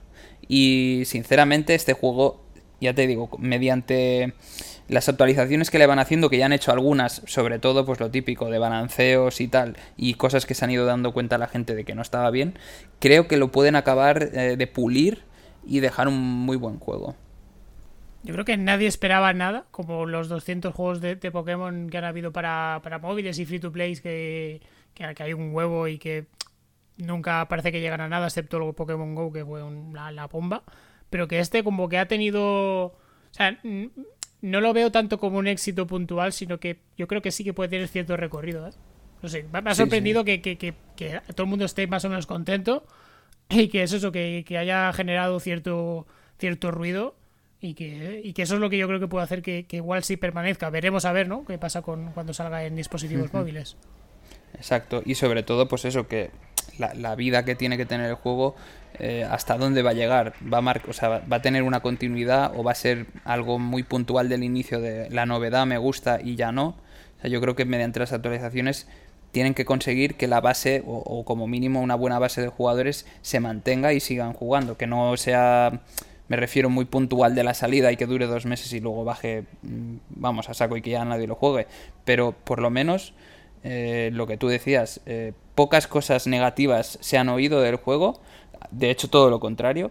Mm, quizá al no, al no levantar tanta expectación o nadie esperar tanto, eh, las opiniones son mejores de lo que normalmente serían para un juego que ya Mm, tiene hype, ¿no? Y, dices, wow, este va a ser una pasada y, luego pues tiene el efecto contrario. Aquí creo que como había, nadie daba un duro por él o, como que había pasado así desapercibido, eso le ha venido muy bien. Y fíjate, solo hace falta ver eh, los creadores de contenido que tiene. O sea, es que. Mm, yo qué sé, desde que salió. Mm, pongas donde te pongas, hay gente haciendo contenido de, Pokémon. O sea, un montón de gente, no solo la gente de nicho, ¿sabes? Los, típicos eh, sino de todo, gente de cualquiera. Gente que le gustan los MOBA, gente que le gusta Pokémon y gente que lo ha probado, que no habían jugado nunca ni a una cosa ni a la otra y, les ha encantado. Pues veremos a ver cómo, cómo sigue evolucionando este Pokémon Unite cuando salga eso, salgan móviles y, a medida que lo vayan actualizando, pero de momento yo creo que es bastante prometedor, ¿no? Sí, sí, sí. Yo te digo que mm, ya tiene cosas eh, muy potentes. Es verdad que falta pulirlo pero bueno, mm, sobre todo lo más remarcable es la rapidez que, hay en las partidas. Es decir, el que sean de 10 minutos, tío, eso es eh, la perfección. O sea, no estar ahí, ¿sabes? Tan cabreado porque, yo qué sé, estás jugando 40 minutos y por un detalle te va mal y tiras a la basura esos 40 minutos. Aquí es como más fluido todo. O sea, yo creo que por eso es más accesible este tipo de juego que no otros, otros MOBAs. Vale, eh, voy a hablar yo de la beta del, del Back 4 Blood, el Left 4 de, de Wannabe, que hacen los, el mismo estudio creador, los de, los de Turtle Rock. Eh, es un Left 4 Dead, es exactamente igual que el Left 4 Dead, pero ¿qué cositas incorpora eh, diferentes? Primero, un amplio mercado, bueno, mercado, no, opciones de armas. Hay muchísimas armas diferentes y todas con sus numeritos, y sus estadísticas, incluso la posibilidad de que meter accesorios y que sean accesorios raros que dan más, más probabilidades o que bueno son más exitosos, Lo, típico de, los looter, a pesar de que Left 4 Dead no es un looter shooter ni mucho menos. Le añade un sistema de cartas que antes de la partida puedes configurar tu, tu propio mazo de cartas que ya tengas desbloqueadas y que en partida, una, al principio de, cada escenario, puedes activar una de ellas. Lo que añaden estas cartas son como, como pequeños handicaps o pequeñas variabilidades, de en plan, pues ahora eh, todos los disparos sean más certeros, pero a cambio pierdes vida, o bueno, si te muerden, pierdes más vida, o cosas así, ¿no? Y entonces, bueno, la cosa, la gracia está en que todos los jugadores, pues bueno, vayan jugando cartas que más o menos vayan configurando la partida en o aumentar la dificultad o tener un poco más de, de bufos, en fin. Y aquí cada uno eh, juega como quiere o según la estrategia de equipo. Y, y bueno, ya está. Estas son básicamente las dos novedades que incluyen. ¿Vale la pena? No, para mí no.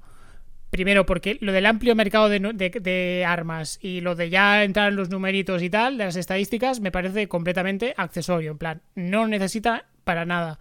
Además, hay una cosa que no me gusta, que es eh, entre escenario y escenario comenzar siempre la partida eh, en un refugio.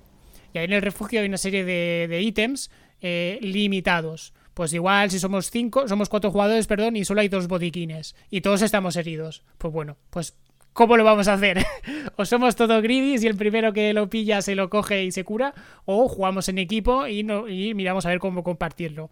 Y lo mismo pues con todo, con las armas, con las armas, munición y tal. Y tenía ese toque survival y cooperativo o, no, depende de cómo quisieras jugar, que me parecía muy interesante en el Left 4 Dead. Aquí no, aquí al principio de cada escenario, en el refugio, hay un mercado de armas a lo counter.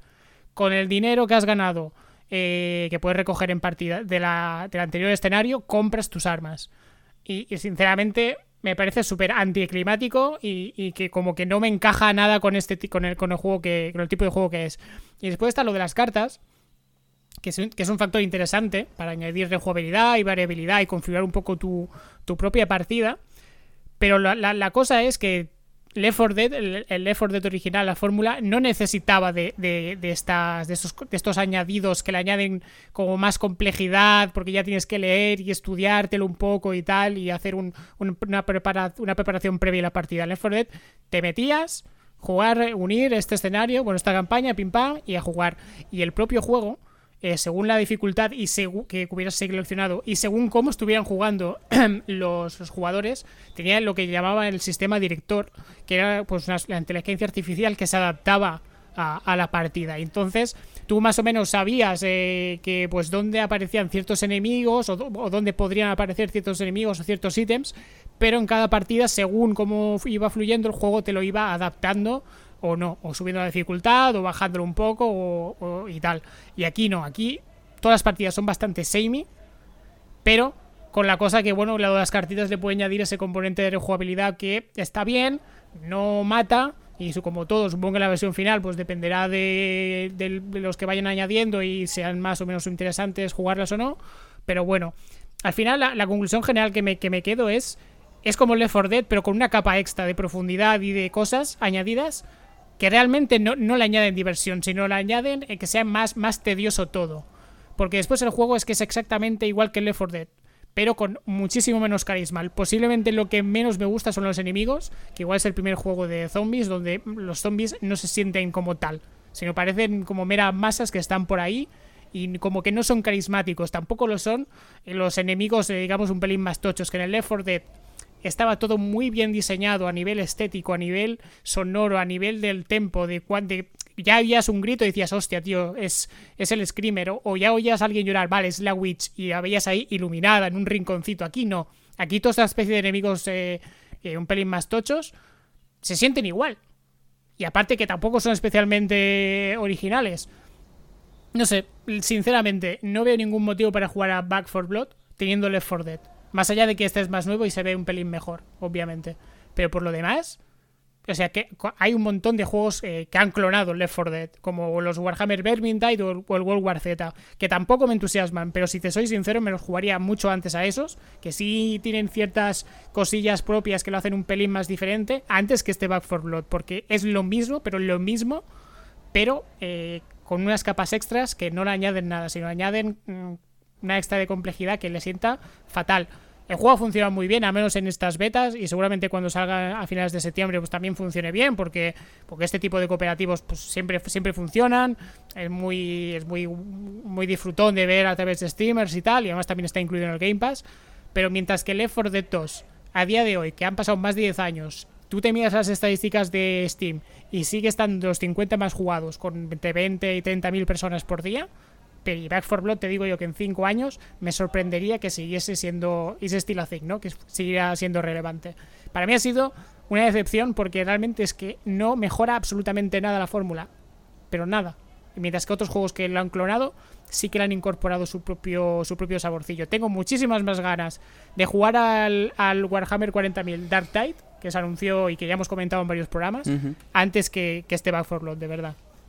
Porque al menos el de Warhammer tiene la estética de Warhammer, tiene más melee. Eh, es otro. Siendo el mismo juego, eh, el setting es diferente. Aquí es que es tan igual que es que no. Pero es como una copia pobre. Sin ser malo, pero es, mediocre. Sí, sí. Por lo tanto, cambios totalmente innecesarios, ¿no? Podríamos decirlo así, de, o las novedades que no aportan nada, ¿no? Exacto. Y, bueno, ¿realmente has leído críticas o, te has interesado para ver si a, la mayoría de gente le había gustado? Ah, hay digo de porque todo. no lo sé, ¿eh? Sí, hay de todo. Yo creo que gente que igual viene de nuevas o que no le dio tanta caña en Left 4 Dead eh, sí que le puede gustar más, pero hay muchos veteranos de Left 4 Dead que, que tienen esa sensación de que es como todo muy me. En plan, que no, es que no aporta nada, no, no, no, no añade. Y, y mis sensaciones son exactamente esas, que Tampoco esperaba que fuera el juegazo de mi vida, pero no sé. Tiene los vibes, pero no, no tiene el carisma y esa finura y lo sencillo, pero a la vez profundo que era, que era Left 4 Dead. Para mí es un pass de, de manual. No, no. O sea, tal y como nos comentaste en tu anterior programa de, de cooperativos que tú ponías en muy buen lugar y hablabas muy bien, incluso hoy también hablas muy bien de, de Left 4 Dead 2, eh, de 4 Dead 2 y este era como el, el, sucesor, eh, ¿crees que es un, desde tu punto de vista, eh, es un batacazo o no?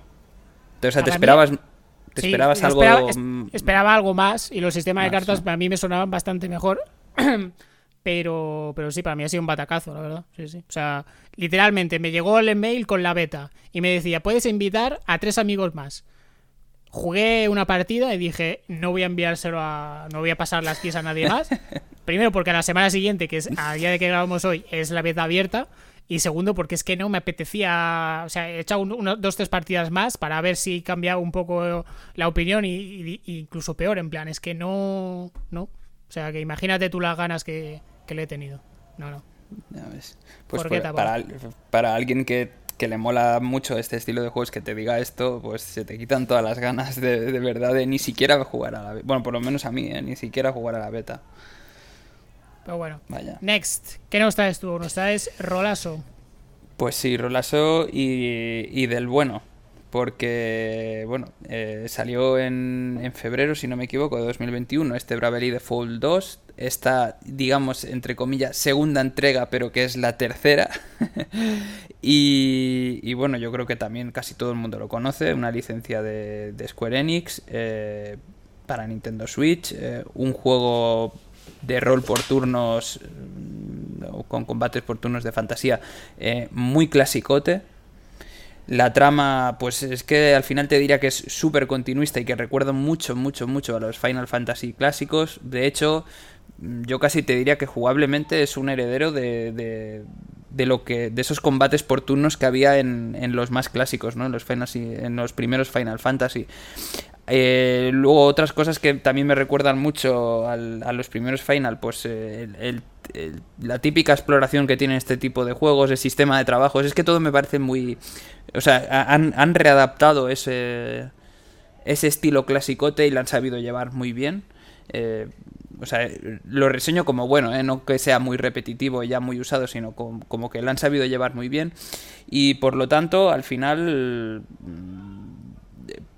tengo que decir muy poco del juego. Me ha gustado muchísimo, pero es que como está en continuista al estilo rol, quizá lo, raro sea que, bebiendo del rol más clásico a día de hoy, la cosa haya funcionado muy bien, porque a veces cuando adaptas mm, cosas ya más clásicas cuesta mucho y la gente como que no le acaba de convencer el rol ya más clásico, sino que es, es, más difícil de acceder. Y eso me ha gustado muchísimo. Luego, temas de dificultad. Para mí es lo mejor que tiene el juego, la dificultad. Es que es un juego que, aunque sea... Aunque esté en, dificultad, que la puedes cambiar eh, fácil o normal, o no sé cuál es la más, la más baja que hay, es un juego difícil. Y eso a mí me llama mucho la atención porque estaba cansado sobre todo de los juegos estos así de rol eh, estilo Final Fantasy o como, o como el primer Bravely Default, eh, me cansaba muchísimo el que fuera eh, el juego muy muy sencillo, ¿no? Y todo muy como una rueda, ¿no? Voy haciendo y ya está y como que no disfrutas el juego. Y aquí es verdad que tienes que pensar estrategias, tienes que tener en cuenta un montón de cosas. Es un juego muy difícil con una curva de dificultad bastante alta y eso me ha encantado, lo he, disfrutado muchísimo. O sea, es que incluso a veces he tenido que repetir la misma o, batalla o el mismo boss 10 eh, mm, veces sin exagerar porque no había manera o no encontraba realmente eh, la solución para poder vencerle. He tenido que tirar atrás, eh, entrenar muchísimo más para poder tener un nivel ya más o menos decente para luchar. Y eso me ha gustado muchísimo. Pero el problema es que no ofrece nada nuevo. O sea, es verdad que dices, vale, lo que ya me ofrecía está muy bien, pero es que es básicamente, incluso a nivel de trama, que no es mala, es mmm, Bravely Default 1. O sea, es prácticamente lo mismo. Sinceramente, es un juego que, por lo que había leído, eh, lo tenía aún, digamos, tal cual lo compré, o sea, sin estrenar. Y he aprovechado las vacaciones, dado que cuando te vas de vacaciones sueles irte a ciertos sitios donde, pues, eh, con la Switch, eh, como mucho tienes internet y ya. He aprovechado sobre todo para jugar a todos los videojuegos que tenía de Switch en físico que aún no había podido probar. Y, y decidí darle caña a este. Y como te digo, muy continuista eh, me ha gustado, pero creo que para, para lo que se le pide a este tipo de sagas y juegos nuevos hoy en día es que tienen que ofrecer algo más. Es decir, eh, muchas veces siempre tienes la... Eh, o, el, o, el, problema de decir si el 1 es mejor que el 2 o el 2 es mejor que el 1, porque el 1, como es novedad, siempre, siempre te crea un choque emocional más fuerte que algo que te continúa, ¿no? Pero es que en este caso mmm, no tiene ningún choque el segundo. Entonces no puedes decir, joder, el, es una mejora del primero. No, es que es prácticamente lo mismo. Cosa que, repito, que no, no por eso se deja de disfrutar el juego. Pero tiene muy pocas cosas que, que realmente valgan la pena de decir de, tío, pues mira, esta parte del juego fue la que más me gustó. Es que incluso los giros argumentales que tiene la trama se parecen un montón. Es como si hubieran adaptado la primera trama a esta segunda, ¿sabes? Es, es complicado de, de, analizar este Bravel. Desde, desde mi punto de vista es complicado de analizar sin, sin dejarlo bien, pero tampoco dejándolo mal, porque no considero que sea un juego malo. Y, y lo único que así más interesante y que creo que antes no estaba, o por lo menos yo no lo recuerdo, es la parte, digamos, que tiene de expediciones. Que esto qué es exactamente? Es la única manera que ha, encontrado la, gente de Square Enix con Bravely Default de sacar un poco de partido a las funciones online. Tú mientras dejas la consola en espera, tus personajes se van de expediciones e incluso a veces coinciden con otros personajes online de, o sea, de otra gente que está jugando.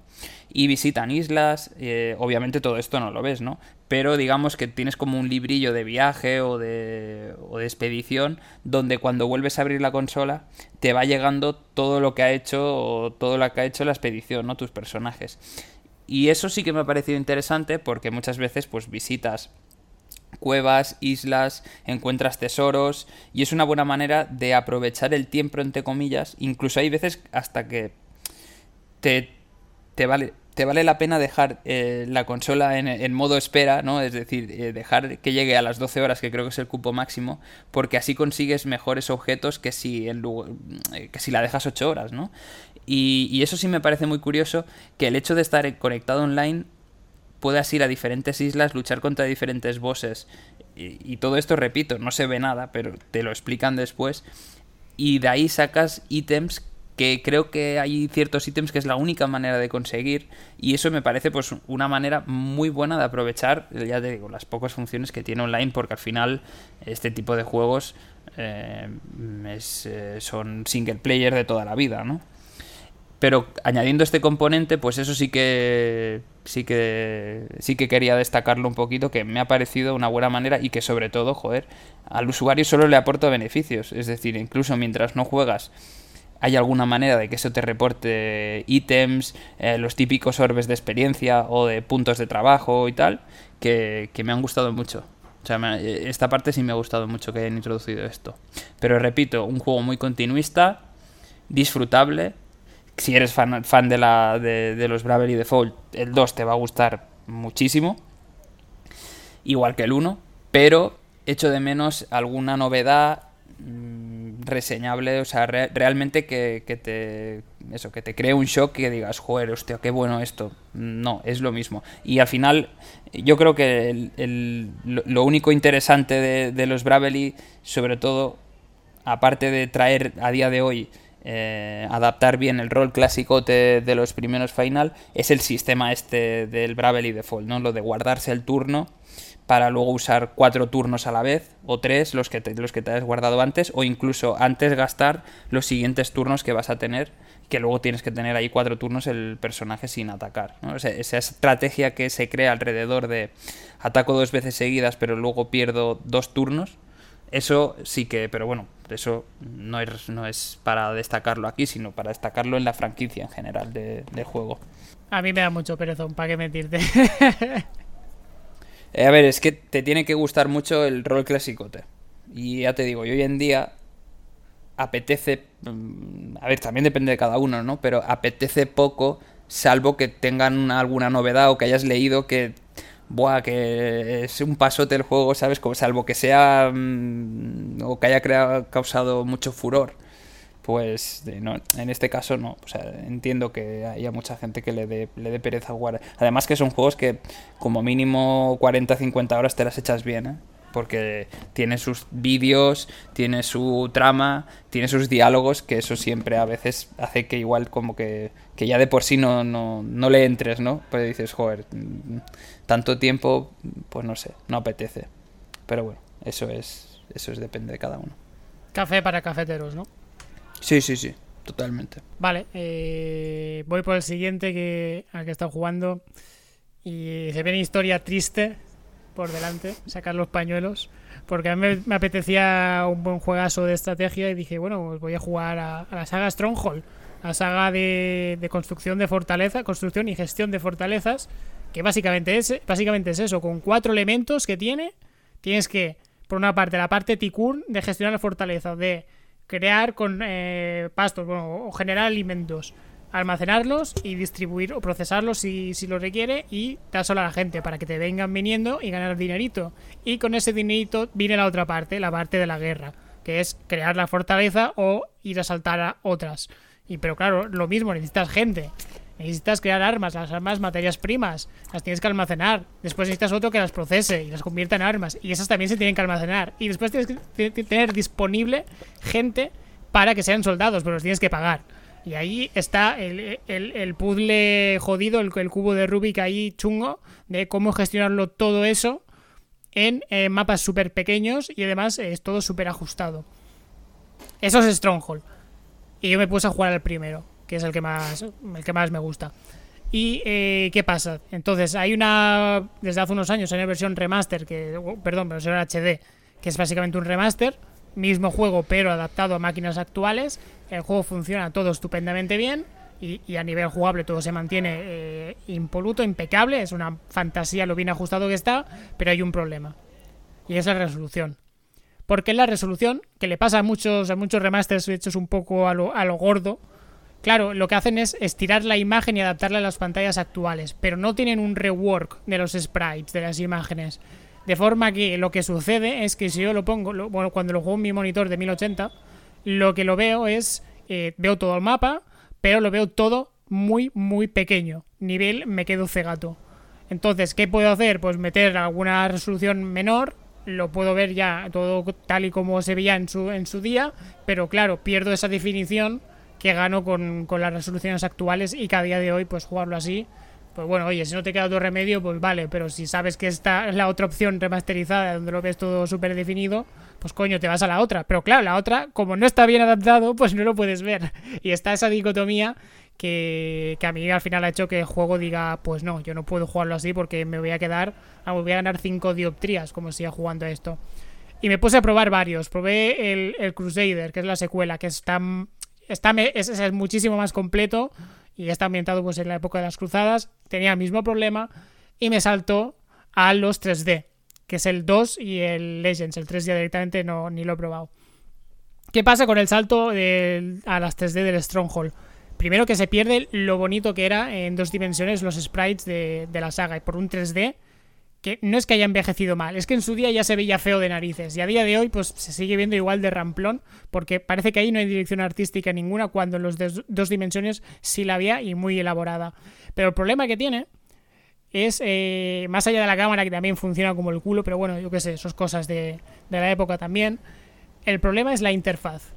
Porque aquí sí que se ve bien, todo escalado y todo al, al tamaño que toca, pero lo que en Stronghold 1 el, lo tenías todo a, uno o dos clics, es decir, con cuatro pantallas ya veías todo, eh, perdón, con, uno o dos pasos ya lo veías todo, toda la información, todo bien, todo bien estructurado a la vista y ya podías hacerte tú ya tus cábalas para hacer tirar ese puzzle jodido que te propone. Pero en, el 2, por lo que sea, y mira que apenas incorpora cambios y los pocos que incorpora son, lo, lo, lo hacen mucho peor, cada paso que tienes que dar o cada información que, necesitas mirar, tienes que dar dos, tres, cuatro pasos. En plan, necesitas mirar cuánto dinero generas. Pues aprieta aquí, después aquí y después aquí más. Y entonces ya lo ves, tío. En un juego de estrategias y de gestión, eso es de, de, techalaos. O sea, no, no es injugable. No, no vale la pena tienes una inversión de tiempo para simplemente eh, conseguir los datos necesarios, que, es que de, primero de, diseño de, juegos de estrategia. No puede ser así. Y no entiendo por qué en los originales funcionaba de puta madre y no han replicado, porque es que es lo mismo. Entonces el 2, siendo un juego que estaba pues francamente bien, más allá de cosas que haya envejecido regular y tal, el problema principal era la puta interfaz de mierda que no me daba la información que tocaba de la forma que tocaba me puse a jugar al Legends, que es lo mismo que el Stronghold 2, pero con temática fantástica, muchísimo menos exigente en tema de tema de gestión y le mete pues que si enemy, que si con especie de héroes especiales y magias y mierdas, bueno, es como una variante un poquitín más casual, pero tenía una interfaz mejor, pero como juego me parece mucho menos interesante. Total, que mi intento de volver a la saga Stronghold eh, ha sido nefastísimo. Y esto, ves, es uno de los casos que, por ejemplo, en el en el remaster que comentábamos antes de los GTAs, me parece cojonudo que lo hagan, porque los remasters, digamos, a, a, pico y eh, a lo gordo, sin tener en cuenta estos detalles que son que para mí han sido decisivos para decir, pues yo, lo siento, voy a desinstalar y punto, no puedo jugarlo así. me parece muy interesante es que haya remasters elaborados. En el caso de Stronghold, pues, pues el estudio da para lo que da, ¿no? O sea, y seguramente no tendrían presupuesto para, para readaptar toda la parte visual. Pero para mí es una cagada, porque por todo lo demás el juego sigue siendo súper vigente, pero está este handicap que para mí ha sido eh, definitivo, vaya.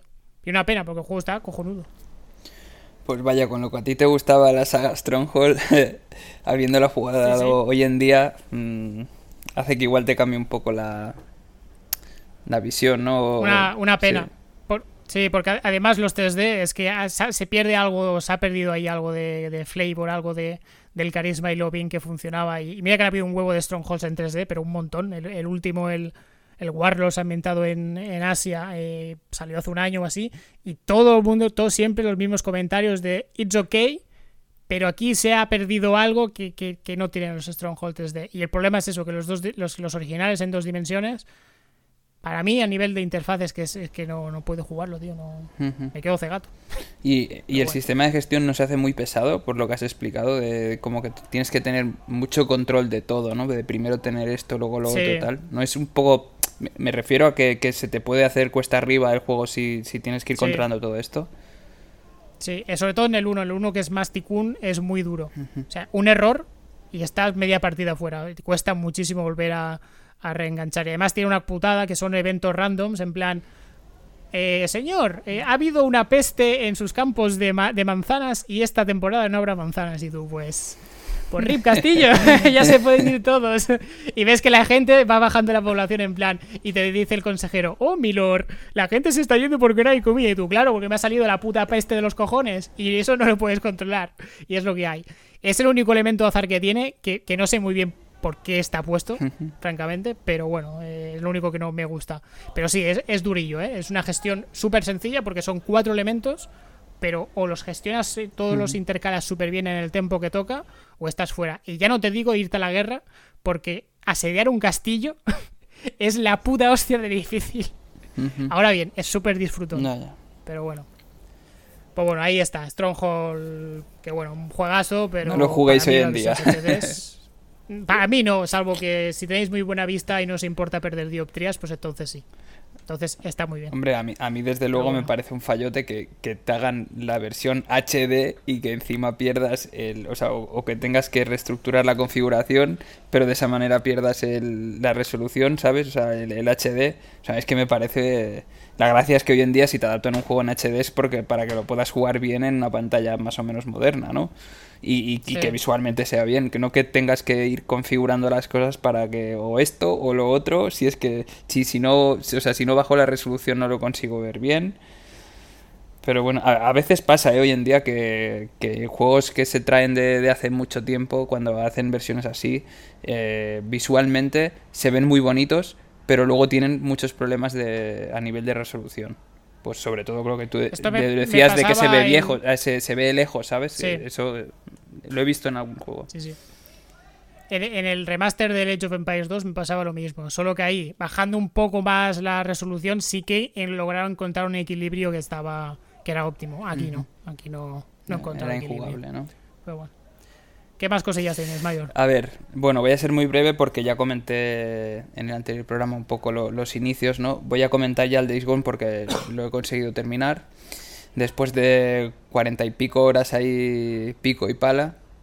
Y, bueno, voy a hacer una descripción muy breve. Un juego desarrollado de, para de Bean Studios, perdón, editado por Sony.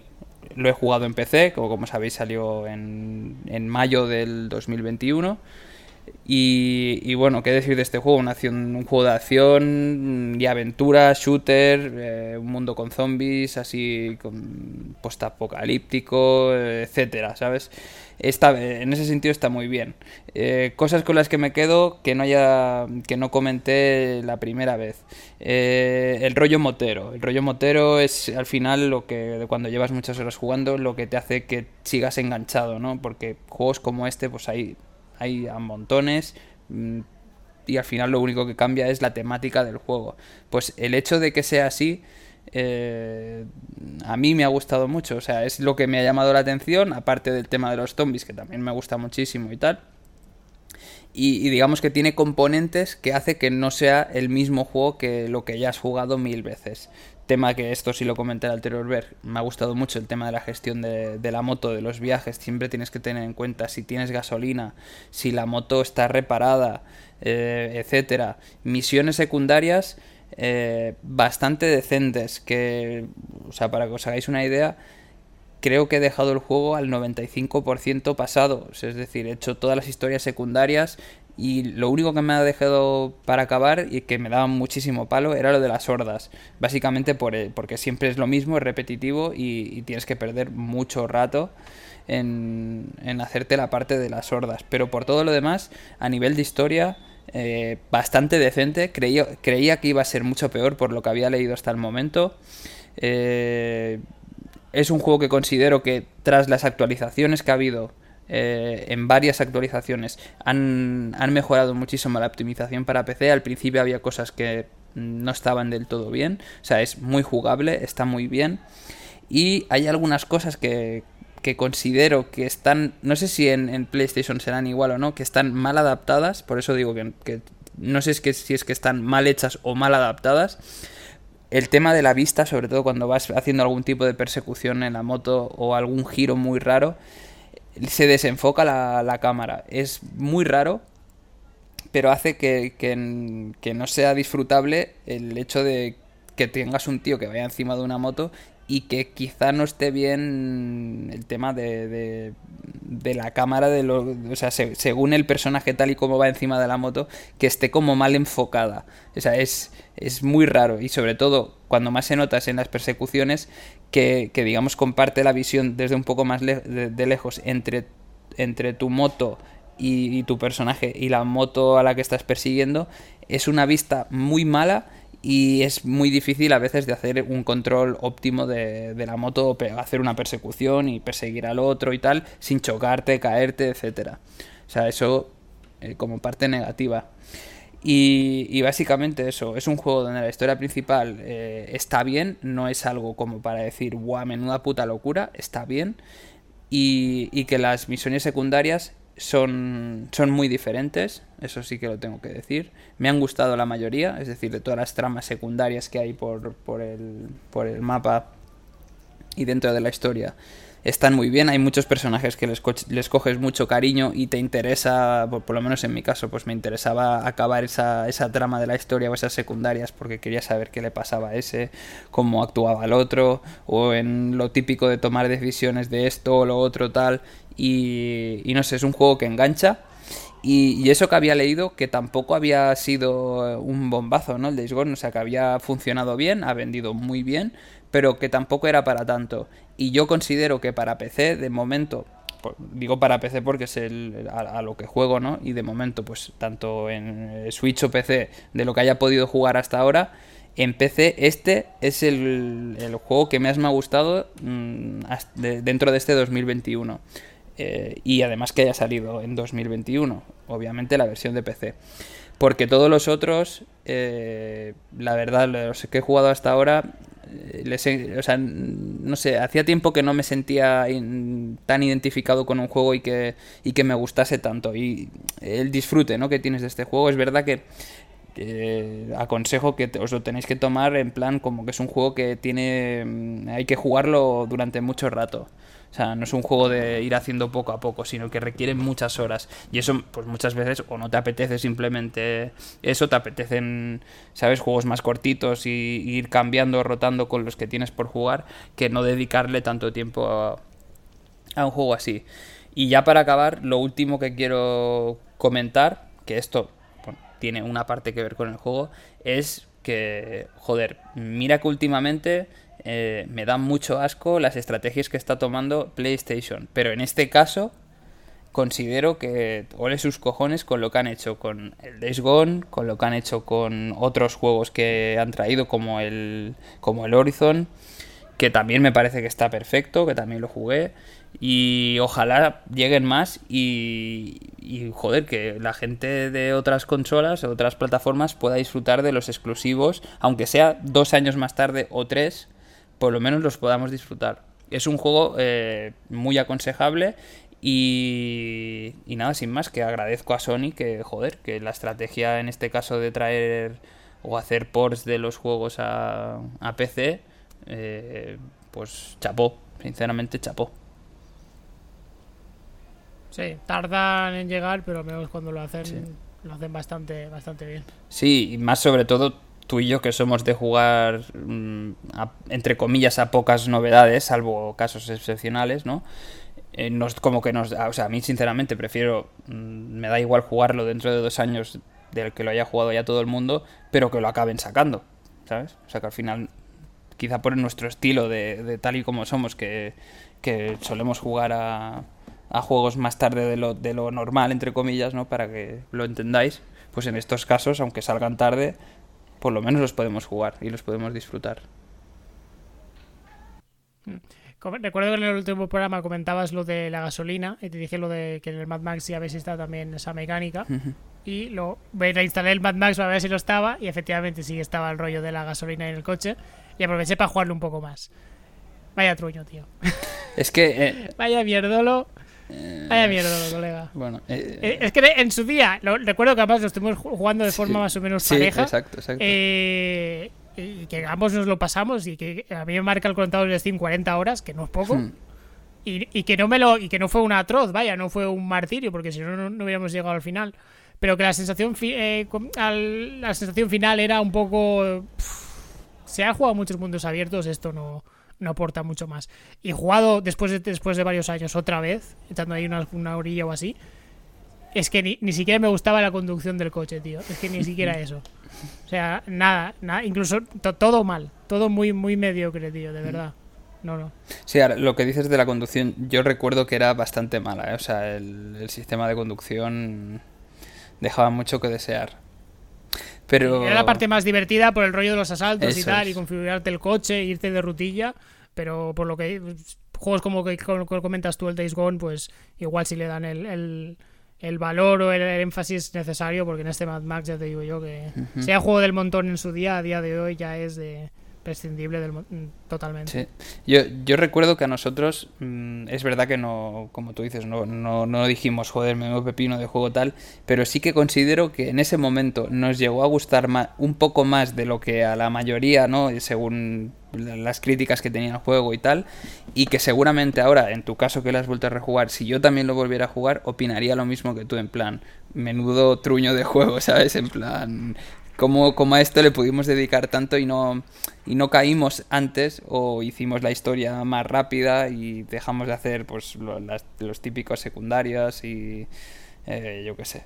Es que igual el tema de la chatarra y de ir mejorando el coche y cuatro cosillas así, pues llamaba un poco la atención, pero, pero es verdad que cuando tú lo comentaste en el anterior programa de, joder, tío, me recuerda mucho a Mad Max, eh, me acuerdo que hice la comparación de poner algún vídeo, no, no lo volví a instalar ni lo, ni lo probé, pero sí que es verdad que el tema de la gestión se parecía mucho y dije, coño, pues es un estilo sandbox muy parecido al Mad Max.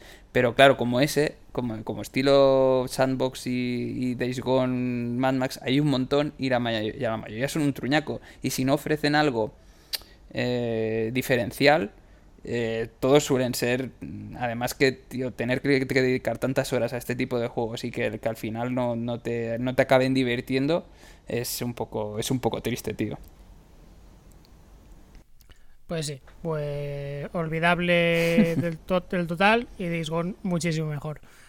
Con esto eh, cerramos últimas partidas y nos vamos al cierre.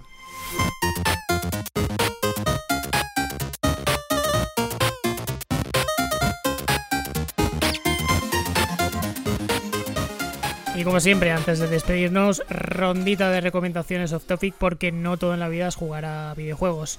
¿Tienes algo para esta semana, Mayor? Pues sí, tengo algo. Una serie de, Netflix que curiosamente ya le había dado una vuelta, o sea, ya la había visto y me estoy dando cuenta ahora que la he vuelto a empezado a ver lo buena que era. Y entonces digo, mira, voy a aprovechar para, para meterlo aquí en recomendaciones. La serie es Suits, no sé si te suena. Es una serie de abogados pero realmente lo que, lo que llama mucho la atención es eh, la lucha de poder, de egos, o sea, aunque tenga componentes eh, más, eh, más de teóricos, ¿no? De, abogados que, esto quizá, pues al que ha estudiado para ser abogado, pues le guste porque lo sabe y sabe de qué va, no se hace pesado el hecho de no saber de qué están hablando de, o de tecnicismos y tal. Eh, pero todo lo, que conlleva alrededor del bufete, ¿sabes? E, el ego, las peleas entre bufetes, los casos que son muy interesantes algunos, que se resuelven, cómo se resuelven, sobre todo el, precio este del, poder, ¿no? del ego, la lucha que, tienen interna entre, eh, entre unos y otros, hace que la serie... Eh, por lo menos a mí, vamos, eh, me haya enganchado otra vez y, me haya dado para verla otra vez. Y, justamente la segunda pasada estoy viendo detalles que en la primera no me fijé y, me está molando muchísimo y pues eso es la, recomendación. A mí me mola mucho, ¿eh? Las de abogados. Ah, vale, vale. Pues sí, Si, puedes. Eh, Pero por el rollo ese de. Eh, según en este, en este precedente de la Constitución, ven. Sí, a, ver, al final eh, esta serie, pues como te digo, tiene estos toques y tal. Y, y, está muy bien, tío. O sea, es. Eh, bueno, tiene, además tiene toques de, de, todo tipo, no solo es de una serie de abogados, ¿no? sino tiene más, más cosas de pues tema amorosos, tema no sé, como parece que, que los abogados allí sean como, como dioses y controlen eh, temas económicos, temas eh, personales, temas de recursos humanos, ¿sabes? Como que controlan de todo. Es verdad que se, se basan mucho sobre todo en en tema más financiero, ¿no? De las empresas y, bueno, pues lo, típico, más corporativos, ¿no? Son un bufete corporativo. Y, está muy bien, tío, está muy bien. Pues apuntamos Switch y eh, yo voy a recomendar una que, ti, una que a ti te gusta bastante, o creo que te gusta bastante, que es Hobbs and Shaw, la de Fast and Furious, tío. Me ha encantado, tío. ¿Sí? Me ha encantado, de verdad, tío. O sea, yo quería ver una peli así entretenida para desconectar. Me pongo un pre vídeo, sale esta y digo, pues venga, para adelante. Y nene, me ha encantado, tío. Peliculón. He salido encantado. Súper dinámica, muy familiar, que, también incluso eso me ha gustado, que, no es necesario que sea una peli de donde todo el mundo acaba con el cuello torcido y hay sangre, sino esto todo es muy, muy blanquito. Sí que es verdad que alguna vez sí que se echa de menos que, que las tortas que da Jason Statham sean un poco más contundentes. Pero yo qué sé, tío, el rollito que tienen el The Rock y el Statham ahí de cada uno ahí chuleándose y tal, pues me ha hecho mucha gracia, tío, no sé, me... Muy bien, tío, muy bien, una película muy, muy disfrutona. Sí, sí. Lo más curioso es que esta seguramente sea de las que está... Eh, bueno, es como una especie de aunque sea Fast and Furious, es un spin-off, pero curiosamente a mucha gente el, el hecho de que mm, sea un spin-off y que solo haya cogido como personajes sueltos, ¿sabes? De, la saga, y han, ya han hecho esta peli centrada en estos dos, les ha molado muchísimo y a muchísima gente le ha gustado, tío. A mí también me, gusta mucho, ¿eh? Obviamente, eh, siendo Fast and Furious, da igual si es spin-off o lo que sea. Eh, la, veo y me trago todo lo que me echen de, Fast and Furious. Sí, bueno, se pone Fast and Furious de nombre, pero realmente no, hay nada. Es decir, hay alguna carrerita de coches al final y ya está, pero por todo lo demás. Sí, es, más, es, más una peli de acción que otra cosa. O sea, no tiene sí, muy familiar. Es, como un Indiana Jones a día de hoy, literalmente es eso, tío. Y, no sé, muy bien, todo muy, muy bien. Alguna cosa ya que está mejor, otra que está peor, pero al final, pues yo qué sé, pues es que está de Rocky y Statham, que son dos tíos muy carismáticos se dicen cuatro chorradas, ganan siempre porque es lo que esperas y, ya está, tío. Y, y además una peli ahí que se nota ahí los dineros, tío. Que full, dinámica, no sé. Todo bien. O sea, todo lo que busco en una película así. Pues aquí está, en Hobbs and Shaw. Además tienen en estas pelis así de, como digo yo, de fortachodes y de fornidos, siempre hay la parte de humor que está muy bien y te, pegas unas buenas risas por los loles. Así que, joder, yo, yo también, a mí también me gustó. Y, y dices que está en Prime, no lo sabía que estaba en Prime, tío. Está en Prime y la recomiendo ahora porque a finales de agosto se pira. Hostia, pues muy bien, sí. Muy buena recomendación, la verdad.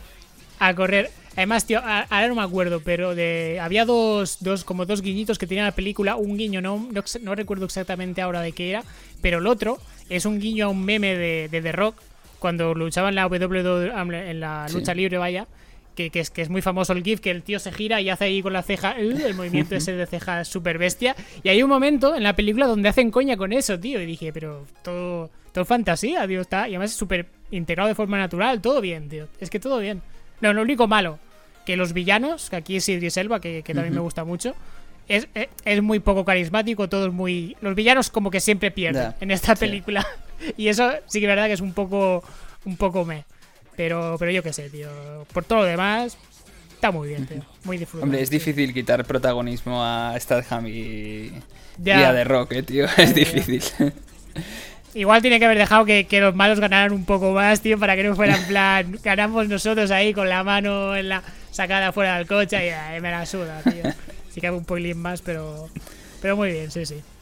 Pues con esto cerramos eh, recomendaciones. Mayor, ¿nos recuerdas dónde nos pueden seguir? Sí, recuerda que nos podéis encontrar tanto en iBox, YouTube, Apple Podcast, Google Podcast, Spotify y Twitter, arroba lejos teclado y como no, aquí en Twitch. Pues nos vemos dentro de dos semanas. Adiós. Hasta luego.